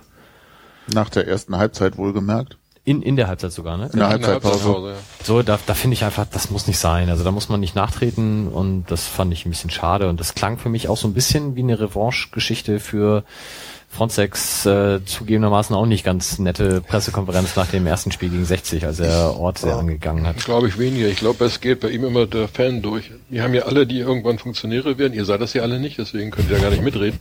Aber das Problem, dass man werden, später Ja, dann irgendwann zu einem schon. Zeitpunkt wird man halt nicht mehr als Fan wahrgenommen, sondern nur noch in dieser Funktion. Das heißt, wenn ich irgendwas zu irgendwas sage, dann ist immer der Aufsichtsrat. Und genauso ist es natürlich mit dem Präsidenten. Und das versuchen wir seit Jahren ihm klarzumachen, dass er eben nicht wie jemand in der Kurve oder sonst irgendwas seine spontane Meinung äh, in bestimmten Situationen, dass es nicht immer gut kommt, um es vorsichtig zu sagen. Das ist, muss man halt- arbeiten. ne? Man muss natürlich fairerweise sagen, dass es dann noch mehr Funktionäre gibt, die dieses Problem haben. Mhm, ja. Ich, ja, aber ich, jetzt so aus meiner Sicht, er wird ja nicht als Fan interviewt, sondern als Präsident des Vereins. Und Genau. das wäre, glaube ich, wünschenswert, dass er sich dann auch so verhält. Ohne ihm da irgendwie böse Absichten unterstellen zu wollen. Aber als ich das Interview sah, wie gesagt, ich saß zu Hause vor dem Fernseher, ähm, ich bin auch ein bisschen zusammengezuckt, muss ich sagen, weil ich ahnte, was dann an Reaktionen so kommt. Und ich hätte das Thema ehrlich gesagt auch eher einfach ignoriert oder abgebügelt oder weniger dazu gesagt, als da dann ähm, dann auch gleich nach der ersten Halbzeit schon mal das Fußballspiel zu loben, weil eine Dreiviertelstunde unter einem neuen Trainer jetzt auch nicht so unglaublich viel Aussagekraft haben, meiner Meinung nach. Ähm, mal ab davon fand ich die Aussage Richtung einer möglichen Verpflichtung von Holger Stanislawski sehr spannend fand ich toll. die er ja kategorisch ausgeschlossen hat, was ich wiederum sehr gut nachvollziehen konnte, weil ich glaube, das war einfach so ein bisschen, die, die Sau wurde ja quasi dann seit Dienstag durchs mediale Dorf getrieben und jeder hatte eine Meinung dazu und ich glaube, ich hätte an seiner Stelle auch irgendwie das Thema beenden wollen, weil wahrscheinlich auch jeder ihn gefragt hat, was ist denn mit Stani? Seit Dienstag? Seit Mittwoch meinst du? Mittwoch? Mittwoch? Mittwoch. Ja. Mittwoch. Ja. Also seit, Wir wissen ja alle noch, wo wir waren und was wir gemacht Ja. haben. ich war beim Arzt. Sebastian twittert jeden Tag. Das Da- ist kein ja, du bist jeden Tag beim Arzt im. Moment, also. Vor allen Dingen ganz lustig. Ich kam da an beim Arzt äh, auf, auf Krücken und treff da Jan Heck vom Nein. Übersteiger. Ja, ja, der hatte gerade einen Hexenschuss und hing so. Alles kaputte Leute. Also-. Dagegen wo war ich das denn? blühende Leben. Ich war nicht beim Arzt. Oh, ist ja auch, ist auch erfreulich. Irgendwann. Also, Aber es, es gibt ja auch Besserung beim Übersteiger. Es gibt ja auch Besserung beim Übersteiger. Jedenfalls hat Mike heute keine Hustenbonbons dabei. Nee, ich habe äh, Fischerman, das stimmt. Vielleicht noch den ganz kurz, Hustbonbon, ich habe einen dabei. Vielleicht noch ganz kurz ähm, eine andere Sache zu Stani. Also da hat Stefan Ort aber dann leider auch wieder seinem Sportchef so ein bisschen ins Wort geredet, weil, wie ich finde, in einem sehr souveränen, wenn auch nicht spektakulären Auftritt im Sportclub hat Rashid Asusi ganz nüchtern und sachlich gesagt, wir kommentieren hier gar keine Namen. Weder so noch so. Und einen Tag später stellt sich halt Stefan Ort hin und sagt, nee, aber der Stani wird's nicht. also ich, ich fand's okay von der Aussage her, aber auch da ähm, hätte er sich vielleicht Das finde ich jetzt ehrlich gesagt nicht so schlimm, weil wenn es einen Namen gibt, der es nicht wird, dann kann man das ruhig Ja, okay. sagen. Also, Ja, dann nicht fragt man so lange bis, Äh, naja. Wäre ja auch echt vom Glauben abgefallen. Das will auch ernsthaft keiner, ne? Außer? Doch, sind doch, doch. viele. Das ganz Forum in Teilen Ja, das Forum in Teilen, Alter. ist es. Ich denke, das Forum hat jetzt den Durchblick, hast du von erklärt. Nee, ich, ich habe nur gesagt, wenn, das Forum, wenn alle im Forum das begriffen haben, ist es allgemeine Lehrmeinung. das ist ja ein bisschen was anderes. Aber nee, das kann ich mir überhaupt nicht vorstellen. Das, Nein, äh, aber vielleicht nochmal abschließend zu Stefan Ort. Er hat im Übersteiger-Interview ja damals auch schon gesagt, ähm, ich, wenn ich gefragt werde, dann sage ich auch meine Meinung als Fan. Und das war an dem Nachmittag, bevor das 1860-Spiel war, da hatten wir ihn halt angesprochen auf die Äußerung, dass ich erwarte heute einen klaren Sieg, die ihm dann Fronzek halt später um die Ohren gehauen hat. Und äh, ja, offensichtlich hat er da seine Meinung nicht zu geändert, dass er das immer noch so sagen soll, will, kann und vielleicht sollte er das dann doch nochmal in sich bewegen. Oder wenigstens vorneweg sagen, dass er sich jetzt als Fan äußert. Ja, ich glaube, das ändert auch nichts. Vielleicht ist aber das Abwürgen der Diskussion um Stanislavski gar nicht eine Aussage als, als Fan oder irgendwie aus, aus den Emotionen, sondern ähm, ich, ich glaube, diese Diskussion, ich meine, Stanislavski ist gerade frei zu haben und er hat hier eine Historie und ähm, vielleicht hat er auch mal wieder Interesse zu arbeiten oder so. Ähm, ich ich, ich finde, äh, die, Diskussion ist halt schädlich. Also die ist, die ist, die ist anstrengend und ähm, soll Standis werden oder nicht. Ne? Die Mopo macht da schon Umfragen dazu. Äh, das ist irgendwie, das ist nicht gut. Das finde ich nicht gut. Und wenn, wenn, wenn Stefan Ort dann sich entscheidet zu, zu sagen, diese Diskussion, die schneide ich mal ab, weil die ist echt blöd. Ich meine, ihr könnt gerne über äh, über Lodda sprechen oder über was weiß ich wen. da bin So. ich ja inzwischen auch Fan von, muss ich sagen. Ich schließe mich da Mikes Argumentation an. Ich glaube, der reißt sich so den Arsch auf Lothar Matthäus, wenn der hier mal in Deutschland eine Chance kriegt. Weißt du, gibt's da schon Aussichtsrat, guckt so verdächtig nach oben in die Luft. Schwenkt Lolita Matthäus. Also es, es gibt da es gibt da Trainerdiskussionen, die sind unschädlich, zum Beispiel Lothar Matthäus. Ähm, aber aber die äh, über Stanislavski, die ist die ist wahrscheinlich schädlich, weil dann vielleicht Erwartungen geweckt werden. So jetzt muss das aber werden oder so. Und wenn das dann nicht wird, sind alle enttäuscht, weil es nur ein guter Trainer geworden ist. Also nicht, dass Stanislavski schlecht ist, aber ähm, ne, ich ich finde es gut. So die das kann auch einen, einen strategischen und, und politischen Hintergrund gehabt haben, diese äh, Diskussion zu killen. Ja, ist ja völlig legitim. Können wir noch ein paar Worte über Roland Vrabetz verlieren? Ich denke, wirklich einschätzen, was er kann, werden die wenigsten. Aber ich finde sein Verhalten bisher sehr sympathisch und ich habe die Pressekonferenz gesehen, wo er dann nach dem Spiel eben, wa- was ich bei Fronzek immer als ein bisschen Schönreden empfunden habe, hat er ja gar nicht gemacht und es war mit einem 3-0-Sieg ja durchaus mehr Boden für was Schönreden da. Hat das kritisch gesehen, hat gesagt, das war in Ordnung, aber das und das und das kann ich alles noch besser oder können wir alles noch besser machen. Das hat mir schon mal sehr imponiert, hat zwei Minuten flüssig geredet und war alles gut. Meinung? Tja, Der ja. Mann hat zwei Minuten flüssig geredet. Nee, er hat sich auch nicht. Also der, der Stefan Schmidt von, von Cottbus hat sechs Minuten geredet. Ähm, hat auch nicht wirklich mehr Inhaltliches gesagt, aber gut, den habe ich seit dem das? Trainerfilm auch so ein bisschen auf dem Ich Kieker. dachte, das kommt für einen Fußballer ist das schon erstaunlich lang, wenn er mal zwei Minuten flüssig redet. Na, für einen Trainer ja inzwischen nicht mehr, aber ich muss dir recht geben, als ich die Pressekonferenz dann in der Flimmerkiste sah und der Schmidt redete und redete und redete, dachte ich auch, irgendwann hört er gar nicht mehr auf, zumal irgendwie nichts Neues mehr nachkam. Das fand ich bei Brabec, Brabeck, Vrabetz zumindest laut äh, unserem Pressesprecher. okay, jedenfalls bei unserem neuen Trainer wesentlich angenehmer und eben er hat die Sachen, die man so sehen konnte, benannt, die noch ein Problem sein können. Aber selbstbewusstes Auftreten kommt sympathisch rüber. Da wollte ich nochmal ganz dumm fragen, wo kommt dieser Mann eigentlich her? Frankfurt. Ähm, ja, nicht örtlich, sondern ich meine, hat Fronzek den mitgebracht? Oder wie? Nee, der kam dann im im Sommer. Okay. Angeblich hat ihn wohl mir vorgeschlagen. vorbeigegangen. Ja, das ist das Überraschendste daran, ne? Also der war ja also Nö, vorher das an nicht, mir Sachen vorbeigehen ist nicht so richtig überraschend. aber er ist ja an vielen, also vorbeigegangen und war nicht so sichtbar. Also andere Ja, Co-Trainer haben eine, eine deutlich höhere Sichtbarkeit. Aber in der zweiten Liga? Ja, wenn wir mal von diesem Ehepaar Stanislavski-Trulsen absehen, keine Ahnung. Ähm, aber also der der Name, wir wissen immer noch nicht, wie man ihn ausspricht. Frabetz, okay. Ich habe bisher immer Frabeck. Hat Christoph gedacht. Pieper auf der Pressekonferenz so gesagt, Ähm, da gehe ich von aus, dass das stimmt. Er, er, er hat halt vorher überhaupt keine Sichtbarkeit. Und irgendwie war für mich ein komplett unbeschriebenes Blatt. Ich habe jetzt rausgefunden, er war vorher irgendwie Trainer der U19 äh, oder Co-Trainer der U19 Nationalmannschaft. Ist das richtig? Richtig? Er war Aber bei, auch in Mainz, wenn ich das richtig mitbekommen habe. FSV Mainz, FSV Frankfurt und bei Lok Leipzig. Das lässt einen natürlich auch erstmal zusammenzucken, ne? Dann auch noch ohne Haare, ganz schwieriges Ding. Suchst du gerade eine Überleitung zum nächsten Thema oder was? Ach so, das stimmt. Nein, also wie gesagt, ich äh, wünsche ihm alles Gute, ganz uneigennützig und äh, denke, dass er einer dieser relativ jungen Trainergenerationen ist, die eine fantastische Hintergrundausbildung haben und bin gespannt, was passiert. Ich sehe beifälliges Nicken.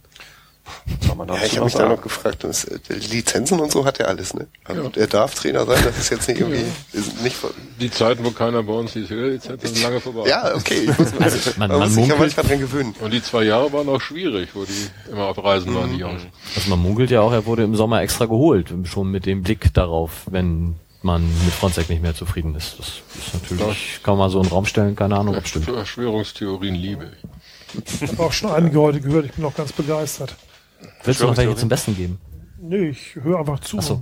Achso, hier jetzt in diesem Obwohl in dem Zusammenhang ist meine Lieblingsverschwörungstheorie, dass es eben, dass das das gemacht habe, weil er auf Düsseldorf gehofft hat und dann Ah, ja. alles in, wie ein Kartenhaus in sich zusammenbrach. Aber wie gesagt, es- der Fantasie sind da offensichtlich keine Grenzen gesetzt, Das was die Leute so ausdenken. Düsseldorf. Düsseldorf ist in der Verlosung. Ich dachte Cottbus. Ich habe gehört, er soll angeblich bei Cottbus im Gespräch gewesen sein. Soll er, nee, das soll Äh, ja, Die kann doch Stani die können. ja, die haben ja jetzt den Schmidt. Aber Düsseldorf könnte, nein, dann ist Biskens Düsseldorf frei, das könnte übel enden. Entlassen. Düsseldorf. Das möchte ich Moment nicht. Da war doch was. Okay, wir, wir beenden das äh, Ja, uns fragt ja eh keiner. Rate, genau, zu Recht ja auch. Ja, das weiß Du ich könntest nicht. mal eine also, Abstimmung im Forum machen. Wir, wir können uns doch gegenseitig fragen.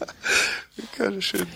Kommen wir zum Aufreger der letzten Tage. Es gab, ich schildere mal versucht wertfrei äh, die Situation, wie sie sich darstellte in der zweiten Halbzeit gegen Energie Cottbus. Ich erinnere dann, wir hatten den Alerta Action Day und es gab in der zweiten Halbzeit die Situation, dass USP den üblichen Wechselgesang startete Richtung Alle? erste Halbzeit, War das nee, nicht zweite Halbzeit. Halbzeit? War es nicht? Nee, es war zweite Halbzeit. Max. Das war zweite Halbzeit, ja.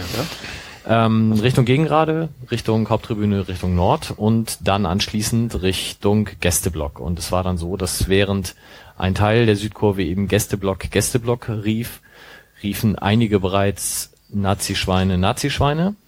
Dies sorgte dann vielleicht die Irritation und dann übernahmen irgendwann alle das aus Gästeblock eben in Nazi-Schweine gewandelt während sich für den Rest des Stadions eben so darstellte, dass man Gästeblock, Gästeblock gerufen hätte, dann wartete auf eine Antwort und dann Nazi-Schweine rief.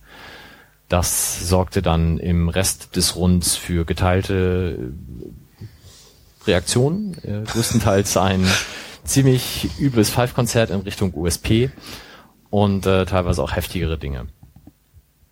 Soweit geschildert.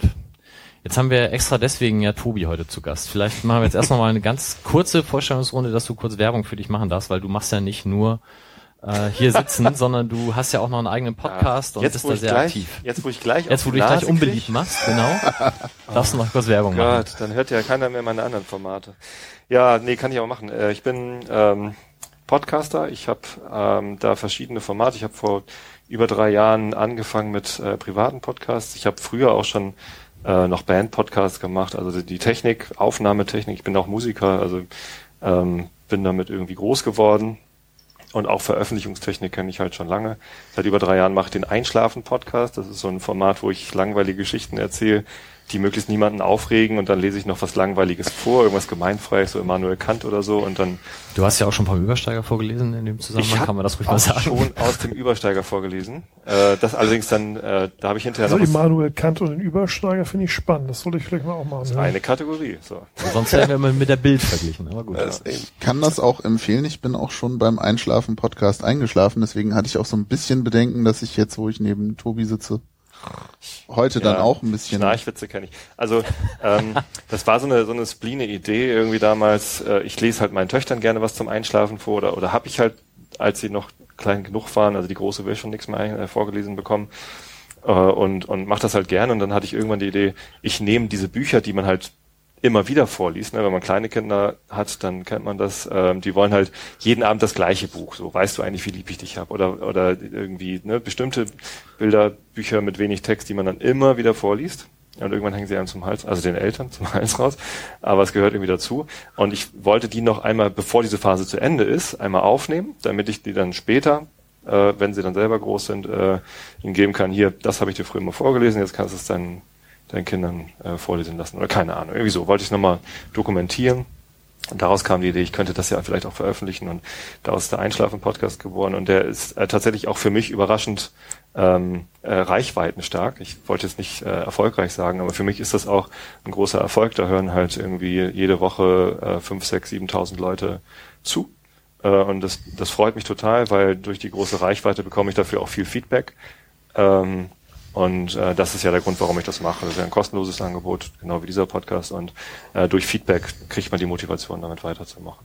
Genau, werden wir auf jeden Fall verlinken Ja. und wie Sebastian schon sagte, kann man nur empfehlen. Tatsächlich haben wir beide uns darüber auch kennengelernt. Ich habe äh, irgendwann einen Übersteiger zu Hause gehabt, wo mir so ein bisschen die Kinnlade runtergefallen ist, weil im äh, Editorial äh, über Montagsspiele äh, gemotzt worden ist und äh, das, das endete dann damit, dass irgendwie äh, ver- Sterbt an euren verreckt, verreckt an euren Chips und oder keine Ahnung was, irgendwie so.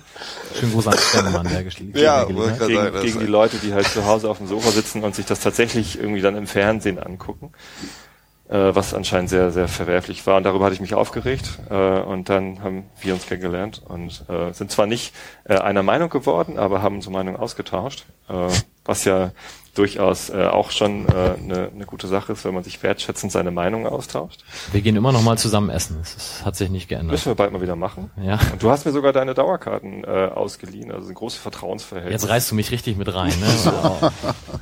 Nee, also das, Nein. das, das werte ich als, du, du nimmst mich als okayischen Typen wahr. Jemand, der keine Mon der, der Montagsspiele toll findet und jetzt, um zum Thema zu kommen von, weißt du eigentlich, wie lieb ich dich hab, zu Nazischwein. Ja, erzähl doch mal, wie kam es bei dir an? Wie fandest du's? ähm, ich, ja, also den, bei dem Skandieren von Nazischweine habe ich mich äh, ziemlich unwohl gefühlt.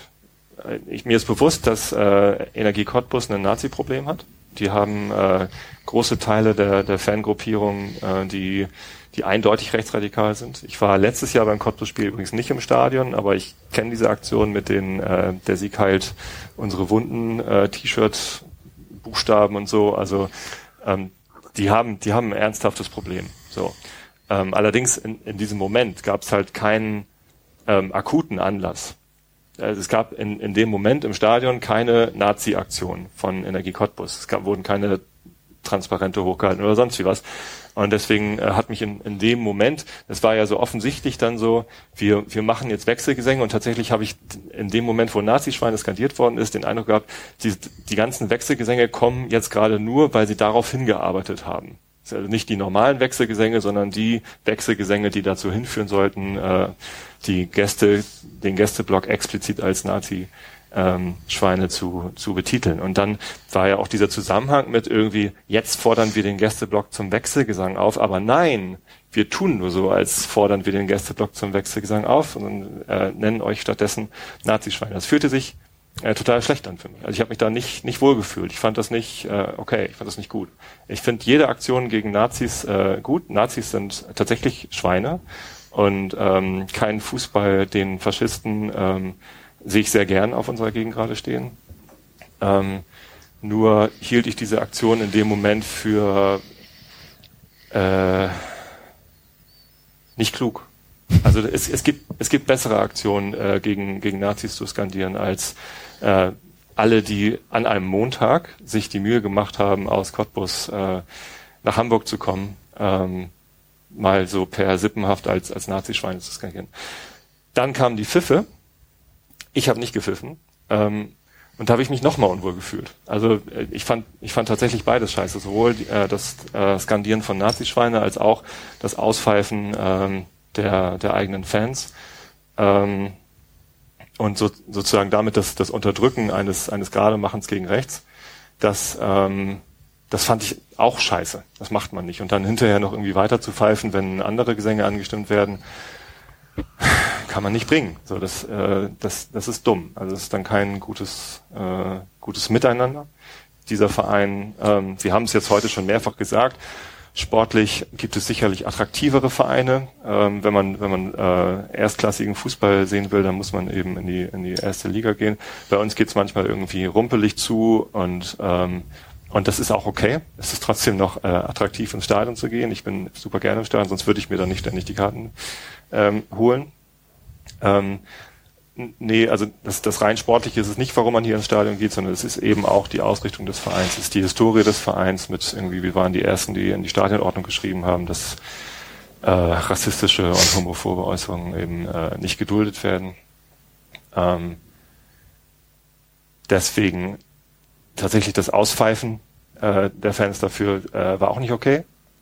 Aber äh, das heißt auch lange nicht, dass ich das irgendwie über einen Kamm scheren aller Gästefans ohne akuten, konkreten Anlass äh, irgendwie gutheißen muss. Mhm. Ich hätte mir was gewünscht. Ähm, also ich kann das verstehen, dass USP äh, den Wunsch gehabt hat, eine äh, Anti-Nazi-Aktion äh, zu fahren gegen Cottbus. Ähm, hätte sie auch unterstützt, wenn sie ein bisschen geschickter gewesen wäre, wenn sie irgendwie inklusiver gewesen wäre, wenn sie den Leuten, die aus Cottbus vielleicht mitgereist sind, selber keine Nazis sind, äh, aber selber keinen Hebel sehen, irgendwie gegen die eigenen Nazis was zu tun. Ähm, ich bin in Tosted aufgewachsen. Tosted äh, ist selber ein Nazi-Kaff. Äh, nein, ist kein Nazi-Kaff. Entschuldigung, also es gibt äh, die Tostetter, so, die Nazi-Schweine. so, ähm, es, es, gibt ein es gibt ein großes Nazi-Problem in Tosted. Ja, da gibt es zum Beispiel irgendwie einen, einen Stefan Sieler, das ist ein äh, verurteilter Mörder, der hat jemanden umgebracht, weil er gesagt hat, Hitler war äh, der größte Verbrecher. Ähm, der hat in Tosted einen Laden, wo er irgendwie Streetwear verkauft und irgendwie ähm, Schüler akquiriert mit irgendwie, wir machen hier Nachhilfeunterricht, geben euch Milch oder so. Ähm, aber es ist halt allen klar, was da läuft. Und, und da, da komme ich halt her. Ich bin aufgewachsen äh, in Angst vor Nazis. Ähm, und deswegen kann ich auch äh, Cottbusser Fans, die äh, Angst haben, sich gegen Nazis stark zu machen, verstehen. Und jede Aktion, die USP gemacht hätte, um ähm, diese Leute zu stützen, die ähm, gegen in, in Cottbus gegen Nazis äh, sich gerade machen wollen, hätte ich auch unterstützt, ganz klar. Ich starte meine Gegend gerade erst in ein paar Minuten, aber ich wollte eine Sache noch Du wolltest eigentlich Kaffee trinken gehen während des Gesprächs. Nee, bei der Geschichte nicht, erst später, wenn wir über wahre und nicht wahre Fans sprechen. Das kannst du mit Sebastian auskeksen. Ähm, nee, der konkrete Anlass, weswegen wir heute dann in Diskussion kamen, war ja, du hast gesagt, und darüber habe ich mich halt dann echauffiert, äh, Nazis raus wäre passender gewesen.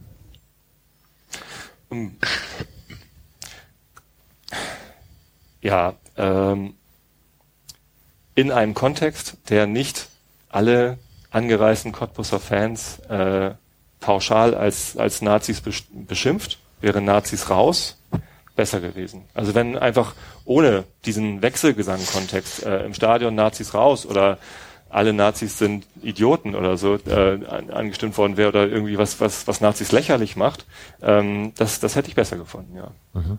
Sebastian? Was ich an der Diskussion oder an der Stelle in der Diskussion ehrlich nicht verstehe, ist, wenn ich in einer größeren Gruppe stehe und mir eine größere Gruppe gegenübersteht und die brüllt Nazischweine in meine Richtung, selbst wenn ich davon ausgehe, dass in meiner Gruppe solche Leute sind, ich würde mich da nie angesprochen fühlen ähm, Wurde es ja direkt vorher angesprochen. Wir haben ja gegen, gerade, gegen, gerade, gegen, äh, nee, äh, Gästeblock, Gästeblock, Gästeblock. Nazi-Schweine, Nazi-Schweine, Nazi-Schweine. Ja, nur der Cottbus-Fan als solches, so er sich denn unter Nazi-Schweine nicht identifizieren sollte, es mag auch welche geben, die sich nicht damit identifizieren, obwohl sie welche sind, sollte doch differenzieren können zwischen den Leuten, die mit ihm im Block stehen und Nazi-Schweine sind und sich selber. Also ähm, wenn du jetzt Tostedt als Nazi-Kraft bezeichnest, tust du das ja auch und nimmst dich selber raus, weil du weißt, dass du keiner bist. Und ich glaube, ich hätte genauso eben auch reagiert, wenn mir der St. Pauli-Mob Nazi-Schweine entgegenruft und mich vorher adressiert hat. Deswegen verstehe ich die Aufregung da auch nicht so ganz. Ähm, mal ab davon finde ich Pauschalisierungen im Stadionumfeld durchaus gängig und auch legitim, einfach weil es anders nicht geht. Sonst kommen wir dahin, was der magische FC auch so schön verblockt hat, dass unsere Lieder nämlich fünf Zeilen werden statt einer, weil wir erstmal erklären, dass wir Fans der ersten Fußballmannschaft des F. Ja, Bla. Love St. Pauli ist auch eine Pauschalisierung, hast du recht. Äh, Das ist aber eine, die niemanden angreift oder verunglimpft. Das ist ja, Ja, aber ist Fußball nicht auch, ich muss jetzt vorsichtig sein, wie ich es ausdrücke, aber sich mal 90 Minuten gepflegt Scheiße finden und danach ein Bier trinken gehen? Naja, das würde ich jetzt mit den Nazis aus Cottbus auch nicht. Nein, nein, Sehr aber wohl aber mit anderen. Also ich denke schon, und damit starte ich dann doch die Gegenrede. mit Also, welchen Nerds aus welcher Stadt würdest du denn saufen gehen? Entschuldigung, mit anderen Cottbusern wollte Ach ich so, natürlich ja. sagen. Nicht, die, die Nazis aus Torstedt sind, nein. ähm, also ich, ich fand, äh, was, was mich, also anders. Es kamen diese Nazi-Schweinerufe. Ich habe gedacht, hm, okay, ja gut, Cottbus. Ich, ich wiederhole nochmal, was eingangs schon gesagt wurde. Es gab beim letzten Spiel einfach diese unfassbaren Vorfälle, wo äh, sie mangels eigener Choreografie einfach T-Shirts mit reingebracht haben, mit Buchstaben drauf. Ein Sieg heilt alle Wunden, wo dann ganz zufällig halt die Buchstaben für Sieg heil auf dem Zaun lagen, alle anderen Buchstaben nicht. Und äh, das ist für mich ein Ganz eindeutiges. Zeichen. So in Inferno Cottbus ist auch im Blog oft genug verlinkt worden, was das für Leute sind, dass die sicherlich kein Mitleid verdienen. Ich hoffe, da sind wir uns alle einig. Ähm, ich habe vor dem Spiel auch mit, vor, der, vor der Sendung mit Stefan Schatz kurz telefoniert. Der Fanladen ist dieses Jahr auf Fortbildung, deswegen ist Justus zum Beispiel auch nicht hier in der Sendung. Ja. Sagen wir Fortbildung. Team Fortbildung, genau. Teambuilding-Maßnahme. Hm. Und er hat halt nochmal auch die Szene vom letzten Jahr dargestellt, aus, aus seiner Sicht, wo er als unser Fanbeauftragter dann da zum Zaun hinrennen musste und die T-Shirts runtergerissen hat, weil der Cottbusser Fanbeauftragte das nicht als nötig ansah. Also ich glaube, jedes Mitleid mit Cottbus, einem Verein, der derbe Nazi-Probleme hat, daraufhin so gut wie gar nichts unternimmt. Also die Gruppe Inferno Cottbus darf nicht mehr im Stadion präsent sein als Gruppe. Es hat aber keiner irgendeine Form von Repression da bekommen. Es gibt keine Stadionverbote. Es gibt keine wirkliche Distanzierung in irgendeiner Form von anderen Fanclubs. Da passiert gar nichts. Man, man lässt die einfach gewähren. Und wir leben in einer Zeit, wo es in Aachen, in Braunschweig, in Duisburg unfassbare Vorfälle gibt, wo rechte Fanclubs die Macht an sich reißen, weil eben genau alle anderen einfach die schweigende, tumpe Masse sind und nichts tun. Und jetzt gibt es hier eine klare Antwort, äh, einen klaren Appell am Alerter, Alerter Action Day, ähm, dass man mit diesen Pennern nichts zu tun haben will. Und das Einzige, und darüber rege ich mich halt wirklich furchtbar auf, was unseren Leuten einfällt, ist die eigenen Ultras, die sich für Flüchtlinge unfassbar einsetzen, die ansonsten lauter soziale, antifaschistische Projekte machen, daraufhin zu bepöbeln. Und ich kann das gerade für mein persönliches Umfeld im Block 2 sagen, da hat sich echt der Mob Bahn gebrochen, da haben Leute mit hassverzerrter Fratze auf USP geschimpft, die ansonsten 90 Minuten wahlweise die Fresse nicht aufreißen oder nur dafür sorgen, dass ihr Bier immer voll ist. Echt habe ich mich derbe aufgeregt und dann wollte mir jemand, als ich dann auf den nächsten Wechselgesang mit St. Pauli antwortete, auch noch verbieten, doch bitte diesen Wechselgesang zu ähm, beantworten, weil man müsste jetzt USP mal zeigen, dass es so nicht geht. Also, nee, mir fiel dann dazu nichts mehr ein. fällt dir heute noch nichts Nee, ein. wirklich. Und ähm, ich habe mich wirklich tierisch aufgeregt und ich kann nicht verstehen, dass man in einer Fanszene wie der FC St. Pauli über sowas überhaupt auch nur annähernd diskutieren muss. Also fehlt mir jegliches Verständnis und ähm, ich habe es im Blog heute auch geschrieben, die Leute, die da gestern, äh, le- letztes Jahr die Sieg-Heil-T-Shirts hingelegt hätten, die hätten das Ding eigentlich, hätten die das Stadion nicht unverletzt verlassen dürfen. Und da stehe ich auch Die zu. gehören in den Knast. Das So. ist strafbar. Zack. Und von daher finde ich, äh, brauchen wir über das Nazi-Schweine eigentlich nicht groß diskutieren. Ja, es wird Cottbusser geben, die völlig in Ordnung sind. Wir haben in der Übersteigeration mit Robert auch vor einigen Jahren jemanden gehabt, der jetzt wieder in Cottbus lebt. Super Typ, alles gut. Der fühlt sich dann aber, wenn er in der Kurve steht, auch von dem Nazischwein nicht angesprochen. Das, was Sebastian schon sagte. Also wenn ich als Fan im Auswärtsblock in Cottbus stehe, dann weiß ich um die Historie dieser Fanszene. Und wenn ich dann bei St. Pauli bin, ich zitiere Sven Brooks, ähm, wir werden Land auf, Land ab dafür geruhmt, dass wir gegen Nazis stehen, dann muss man sich auch mal gerade machen, wenn einer Nazi-Sprüche macht, muss ihm klar sein, dass ihm das auch körperlich nicht gut tun wird. Hat er in nach dem Hallentönen-. Bitte? Hat er in dem Moment aber nicht. Am Montagabend hat niemand Nazi-Sprüche. ge- Ich habe zumindest keine gehört. Es gab keinen akuten. Ja, aber wartest du immer, bis einer was sagt, um ihn dann scheiße zu finden? Natürlich sind da, ich weiß nicht, das ist doch auch so ein Fußballding, wenn ich den Gästeblock bepöbel, meine ich doch nicht zwingend einzelne Individuen, die da jetzt gerade persönlich vor Ort sind, sondern erstens mal den Verein und alles, was damit so zusammenhängt. Wie Wilko vorhin sagte, die Region ist halt scheiße. Äh, es mag da total schnaffte Also, Typen Die geben, die, Region ich nicht kenne. Ja. Vielleicht um das nochmal klarzustellen. Genau. Es geht mir jetzt nicht nur darum, äh, die, die äh, armen mitgereisten Cottbusser Fans, die keine Nazis sind, in Schutz zu nehmen, sondern mir geht's äh, auch darum, dass man vielleicht eine Aktion hätte planen oder wählen können, die äh, insgesamt einen höheren Anklang findet und damit eine, eine höhere äh, also Ja, das- warum? also ich meine, das war, Das, war das nicht absehbar, was passiert? Okay, die Pfiffe waren vielleicht nicht absehbar, aber dass nicht das ganze Stadion mit Nazischweine grölt in Richtung Gästeblock, das war, das war auf jeden Fall absehbar. Und ja, aber das hat USP doch auch gar nicht, aber die haben ihn ein bisschen, Zumal- meine Güte, es, ging, es geht um dreieinhalb Sekunden, fünf Sekunden oder was, um einen Gesang, also sich einmal kurz gerade gemacht. Anti-Support ist sowieso, äh, was ich auch sehr gut finde, wird bei uns nicht so betrieben wie in anderen äh, Gegenden und so. Die haben da einmal ein Statement abgegeben und gut ist. Ähm, was dann da mit den Pfiffen und so kommt, das spielt ja sich auf so einer Metaebene ab, was sich dann auch im Forum immer Bann bricht, dass USP an, für einige Leute so ein dermaßen rotes Tuch ist inzwischen. Das ist der Grund, warum das überhaupt diskutiert wird. Äh, und da, du hast es gestern gesagt, es sind im Forum nur, inzwischen sind es 35 Seiten. Ähm, es wird auch relativ, wenn es gegen USP geht, ist das ein relativ geringes Niveau. Sage ich jetzt mal. Da bricht sich wirklich, äh, diese Organisationsform kommt bei vielen Fans einfach nicht gut an. Das würde ich jetzt mal so unterstellen. Also dieses äh, sich als autonome Gruppe verstehen, wenn man was zu sagen hat, dann tut man das nicht im Ausgleich, in, sage ich jetzt mal, ausgleichender Kommunikation, sondern man sagt, was man zu sagen hat, so, egal ob einem das gefällt oder nicht. Und diese wenig ausgleichende Kommunikation scheint sich in den letzten Jahren zu so einem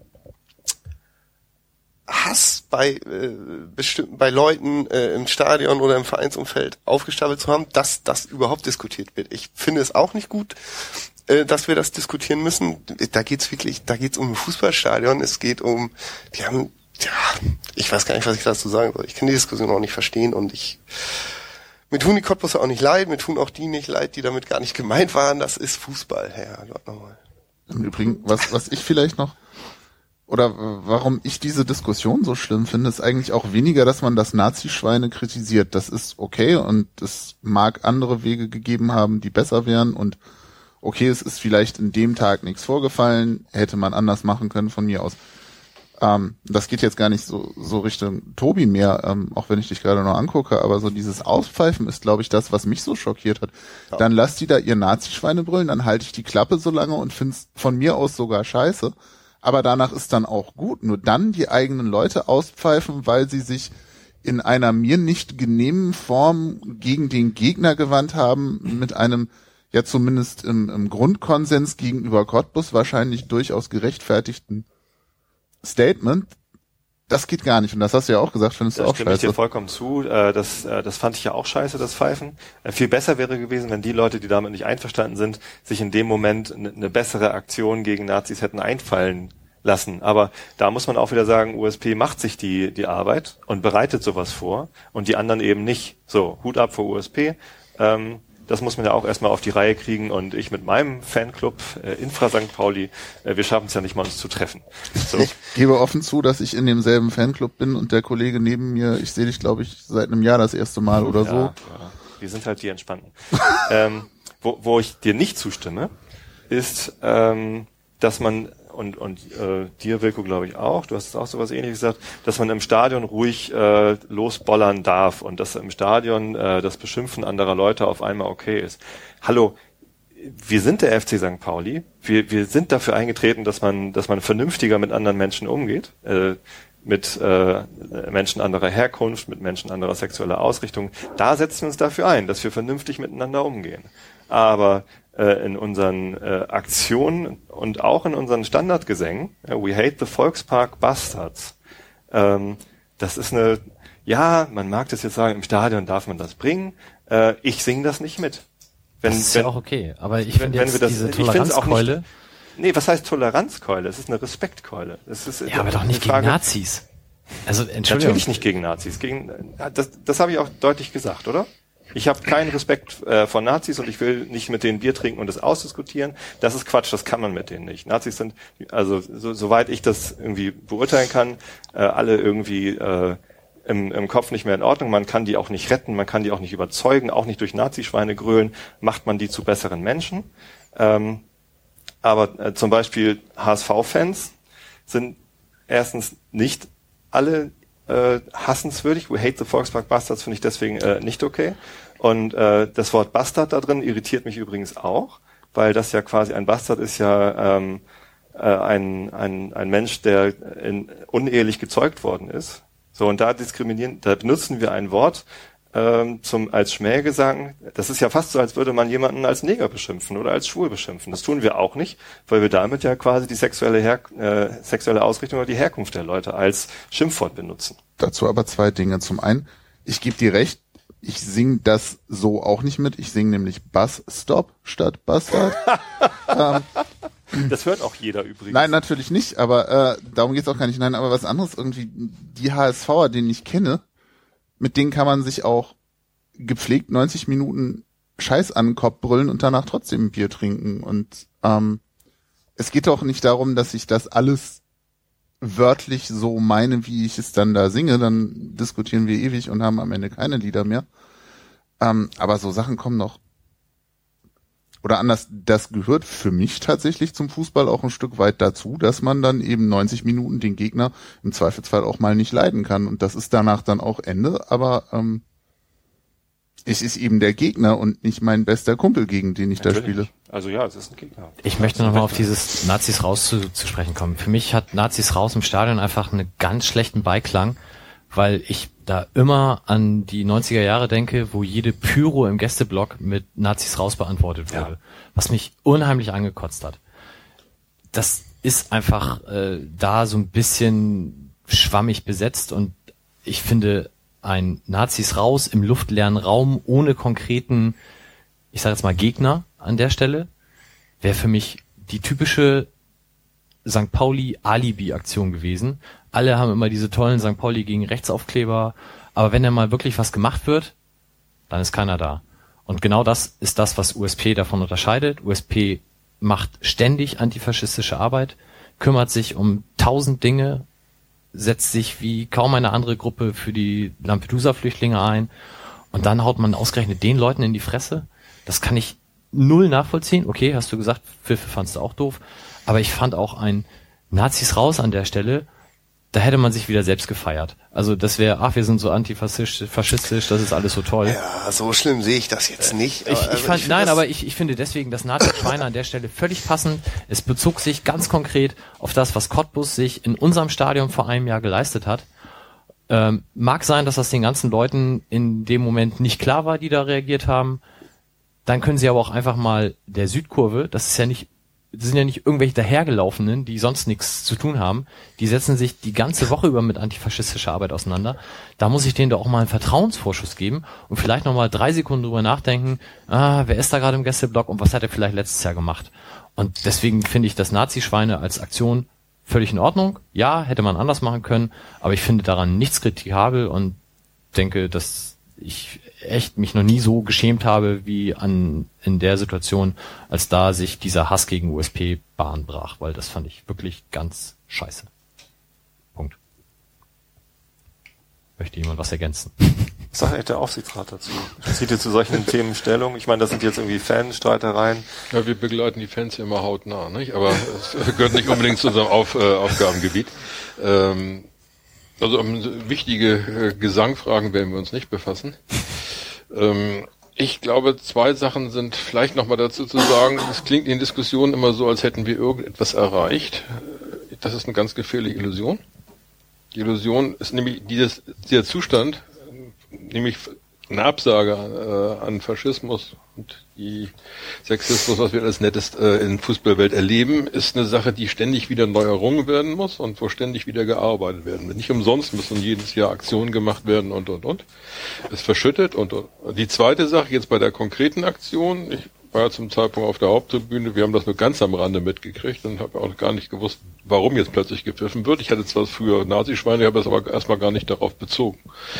Aber eigentlich das Umfeld, wo man eigentlich vielleicht sowas hätte erwarten können, nach dem Motto, jetzt sind wir mal gegen USP, die haben das überhaupt nicht geschnallt, dass man da vielleicht empört sein könnte. äh, waren, äh, ne, aber wahrscheinlich auch eher äh, mehr Fußball geguckt. Und ähm, das müssen natürlich die, die in der Gegend gerade stehen, sehen, warum man da jetzt pfeifen muss. Ich glaube, diese Sache, dass es vielleicht äh, USP-Bashing mag der Ansatz gewesen sein, ne? Aber ich glaube auch, man wird nicht einfach nur sagen, bei uns ist es halt so, sondern solche Sachen, wie jetzt zum Beispiel auch jetzt äh, gegen Homophobie äh, Sachen, äh, dankenswerte Veranstaltungen stattfinden, das muss permanent so weitergemacht werden. Und dann kann man nicht sagen, da sind jetzt äh, 2.000, 3.000 neue Leute mit, mit äh, auf der Gegend gerade und äh, das ist der gleiche Stand wie vorher oder so. Zum anderen ist ja auch so, dass es auch bei Älteren manchmal vielleicht etwas verschüttet ist, was, was in welchen Situationen notwendig ist. Ich musste bei Cottbus auch erstmal dran erinnert worden, an die Sikal-Aktion. Hatte ich auch nicht so präsent. Aber andererseits wusste ich natürlich aus anderen Zusammenhängen, dass da äh, ein Wohlfühlbiotop für Nazis ist. Ne? Wolltest du noch was ergänzen, Christoph? Ja, ich tue mich schwer zu dem konkreten Fall eine richtig dezidierte Meinung zu haben, weil ich saß in der Fremde im Hotelzimmer und konnte das auf Montagsspiel und so. Ich habe das also überhaupt nicht mitbekommen und Sky hat es komischerweise nicht. Nee, habe ich nicht. Ganz ich habe einfach gar nichts gegessen. Äh, Sky hat es komischerweise auch nicht thematisiert. Hätte mich auch überrascht. Ähm, ich glaube. Das, das wäre es gewesen. Ja. Dann hätte ich die Aktion richtig gelobt. Ich glaube jetzt nur von dem, was ich jetzt von euch gehört habe, dass das wieder so ein klassischer Fall ähm, von Menschen und Kommunikation ist, weil ich höre jetzt raus, ähm, die einen haben was gemacht. Äh, dann gibt's auch an diesem Tisch verschiedene Variationen, warum man glaubt, wann, warum sie es gemacht haben und warum die anderen geglaubt haben, man hätte es nicht machen sollen. Das sind also immer so Diskussionen um, man weiß eigentlich nicht genau und wahrscheinlich, wenn man 20 Leute fragt, haben auch 20 diese Situation anders erlebt. Ähm, das ist ja ein generelles Problem bei Massenveranstaltungen, dass eigentlich keiner so richtig weiß, worum es eigentlich geht, aber alle machen mit. Das ist ja immer wieder das Thema. Ähm, ich glaube, wenn man vorher einen Leitartikel im Übersteiger geschrieben hätte, wer da kommt und was da letztes Jahr gewesen wäre und das machen wir jetzt und das hätte man massenhaft verteilen können in der Theorie, kann ich mir vorstellen, dass das Konzert vielleicht nicht stattgefunden hätte. Das ist jetzt ein bisschen simpel, aber ähm, ich glaube, daran läuft es hinaus. Am Ende, Leute erleben etwas in ihrer Realität, interpretieren das und das machen dummerweise alle Menschen immer einen Tick anders und dann passiert sowas. Und dass es im Stadion viel, viel einfacher zu solchen Problemen kommt, als wenn sich zwei Leute gegenüber sitzen und selbst da funktioniert es ja nicht immer, ist auch klar. Ähm, ich glaube, ansonsten ist eigentlich alles gesagt worden, was ich man Position da einnehmen kann. Ähm, wir haben das ja immer wieder, dass wir solche Situationen haben. Vielleicht nicht so extrem und vielleicht nicht an dem Thema, aber dass irgendeiner im Stadion was macht und eine andere Gruppe fühlt sich schlecht behandelt ähm, versteht die Sache falsch, oder was, das haben wir ständig, ne? Paar mit Schiedsrichtern auch. die verstehen auch einiges falsch.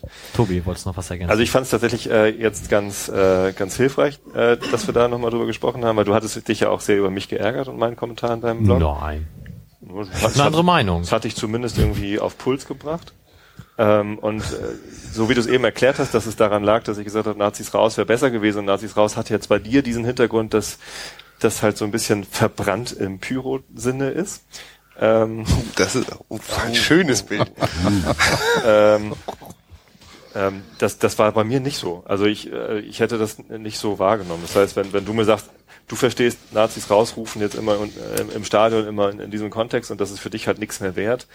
Äh, also oder hat einen anderen Wert als, als für mich, dann, dann war das quasi schon mal ein Missverständnis, was wir jetzt gerade hier ausgebracht haben. Also das ist ein Aspekt. Der, der zweite Aspekt ist tatsächlich, dass dieses Nazis raus aus deiner Sicht ja nicht äh, adressiert wäre an eine bestimmte Gruppe Nee. und oder nicht an den ganzen Das habe ich Gäste. vielleicht auch zu, zu falsch, äh, zu verkürzt dargestellt. Also ich hätte eine Aktion gut gefunden, die nicht in den Wechselgesang mit dem Gästeblock äh, integriert gewesen wäre. Weil also da, genau dadurch, dass man gesagt hat, wir machen hier Wechselgesänge und wir tun mal so, als machen wir mit allen die ganz normalen Wechselgesänge, aber mit dem Gästeblock der Wechselgesang, da, genau da kommt diese Aktion rein.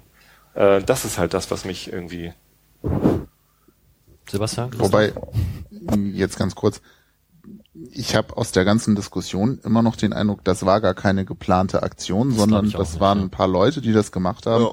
Und der Rest hat es kann aufgegriffen. auch sein, ja. Und dann ist halt auch dieses, die planen was, setzen es um und keiner sagt uns vorher Bescheid. Ding ähm, ja, noch absurder, weil es einfach irgendwie ein paar Leute waren, die für sich eine lustige Idee hatten, ob die nur lustig war oder nicht. Wahrscheinlich war es nicht mal USP, die das losgetreten haben. aber also Warte. Ah ja. Äh, und halt- irgendein Fanclub äh, hat sich jetzt eingemauert irgendwo. Einfach nur warten, bis das vorbei ist. so ein Aber bisschen man wie sieht, man sieht Kind- auch schon an der Diskussion, die ihr hier führt. Man kann das in alle Richtungen interpretieren. Wir wissen Ja. eigentlich, was wirklich passiert. Wir werden es nie erfahren, was wirklich passiert ist. Ähm, das, was Mike sagt, dass er sich unwohl fühlte, oder du hast, glaube ich, auch gesagt, dass da gepfiffen wird über die eigenen Leute. Ich glaube, das wäre auf jeden Fall ein Gefühl gewesen, was ich auch gehabt hätte, unabhängig von der ganzen Diskussion vorweg. Weil ähm, dafür haben wir dann auch alle zusammen schon eine Menge erlebt Ja. und dann ist es einfach eine komische Reaktion. Und Tai hat eben gesagt, auf der Haupttribüne hat man es womöglich gar nicht mitbekommen und konnte es gar nicht eigentlich einsortieren. ne? Genau, Also ich glaube, es lohnt sich hier nicht jetzt daraus ein Nee, monatelanges Thema nicht. zu machen. Irgendwie halt irgendwie, da wo wir nicht zusammenkommen, ist ja mein Unwohlsein-Gefühl bei dem Nazi-Schweine skandieren. Und irgendwie, ich, ich, ich habe den Eindruck, ich schaff's nicht zu vermitteln, äh, woher das kommt. Dass das irgendwie, das ist so ein bisschen wie im Kindergarten, ich, ich halte den Kaugummi hin und du greifst danach, ich zieh's aber weg. So dieses, wir machen mal Wechselgesange. Äh, nee, ich nenne dich eigentlich Nazi-Schwein. So, Aber ist dieses- es, es geht ja also nicht darum, dass es, dass es an den Gästeblock adressiert wurde. Also wenn man vorher gesagt hätte, ey, Energie, jetzt kommt was für euch und dann Nazi-Schweine gerufen hätte, wäre was anderes gewesen. nee, das, das ist ja genau das passiert. Also geht es dir darum, dass du damit Leute in Sippenhaft nimmst, Richtig.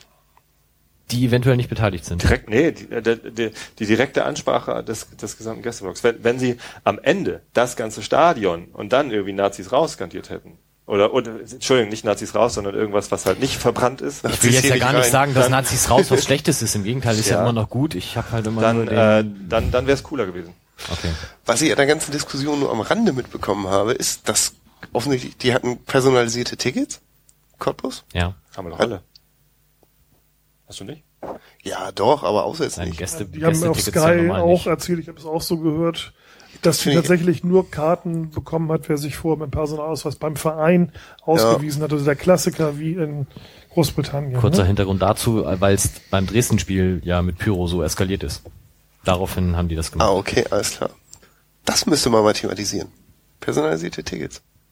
Ja, man weiß also. Redet wieder keiner drüber. Na, ich lasse das jetzt. Okay. Ja. Gut. Ich denke, damit haben wir Ja, das Thema ganz gut behandelt und können uns immer noch alle freundlich ins Gesicht gucken. Ähm, Müssen wir wieder Lunchtermin ausmachen. ja, genau. Gut, ähm, ich möchte an der Stelle noch ganz kurz Fabian Boll grüßen und ihn an der Stelle dann erinnern, dass er mir Samstag beim Amateurspiel zugesagt hat, dass er demnächst gerne in den Millanton kommt. Also von daher der ich. kann ja auch, das ist auch wieder auf dem Weg der Besserung und so, ne? Genau, ja, er konnte da seinen Kinderwagen schon sehr gut unfallfrei schieben, ohne an Krücken zu laufen. Ja. Lief ganz Kann ja auch bald. Festhalten. Ja, und die nächste Sendung wird wahrscheinlich dann sein in drei Wochen. Das müssen wir dann nochmal absprechen. Da sind hoffentlich Wolf und Christoph Nagel auch wieder dabei. Ja. So, dann Zeit für berühmte letzte Worte. Wilko, möchtest du anfangen? Äh, ach, nö. Nee, gut. Ich, Tobi. Sag nicht auch nö. Ja, was soll man sagen? Ich finde, auch wenn Stadion sicherlich eine andere Situation ist als äh, der Rest des Lebens, äh, muss man sich da nicht unbedingt komplett daneben benehmen. Ich gehe auch häufig Mehr auf die Sendung bezogen, nicht auf das konkrete Cottbus-Ding nochmal. Wie hat's dir gefallen? Respekt Vielleicht war das ja auf die ich gut. Sendung bezogen. Ja, das, äh, auf die Sendung bezogen auch. Äh, ich finde, dass es immer wichtig ist, dass man respektvoll miteinander umgeht. Aber der Spaß darf auch nicht zu kurz kommen. Ich singe zum Beispiel nur, niemand siegt am Millantor, wenn es unentschieden ausgeht. Das macht ja sonst keinen Sinn. Okay. Manchmal siegt ja doch jemand. Ja, eben. Sebastian.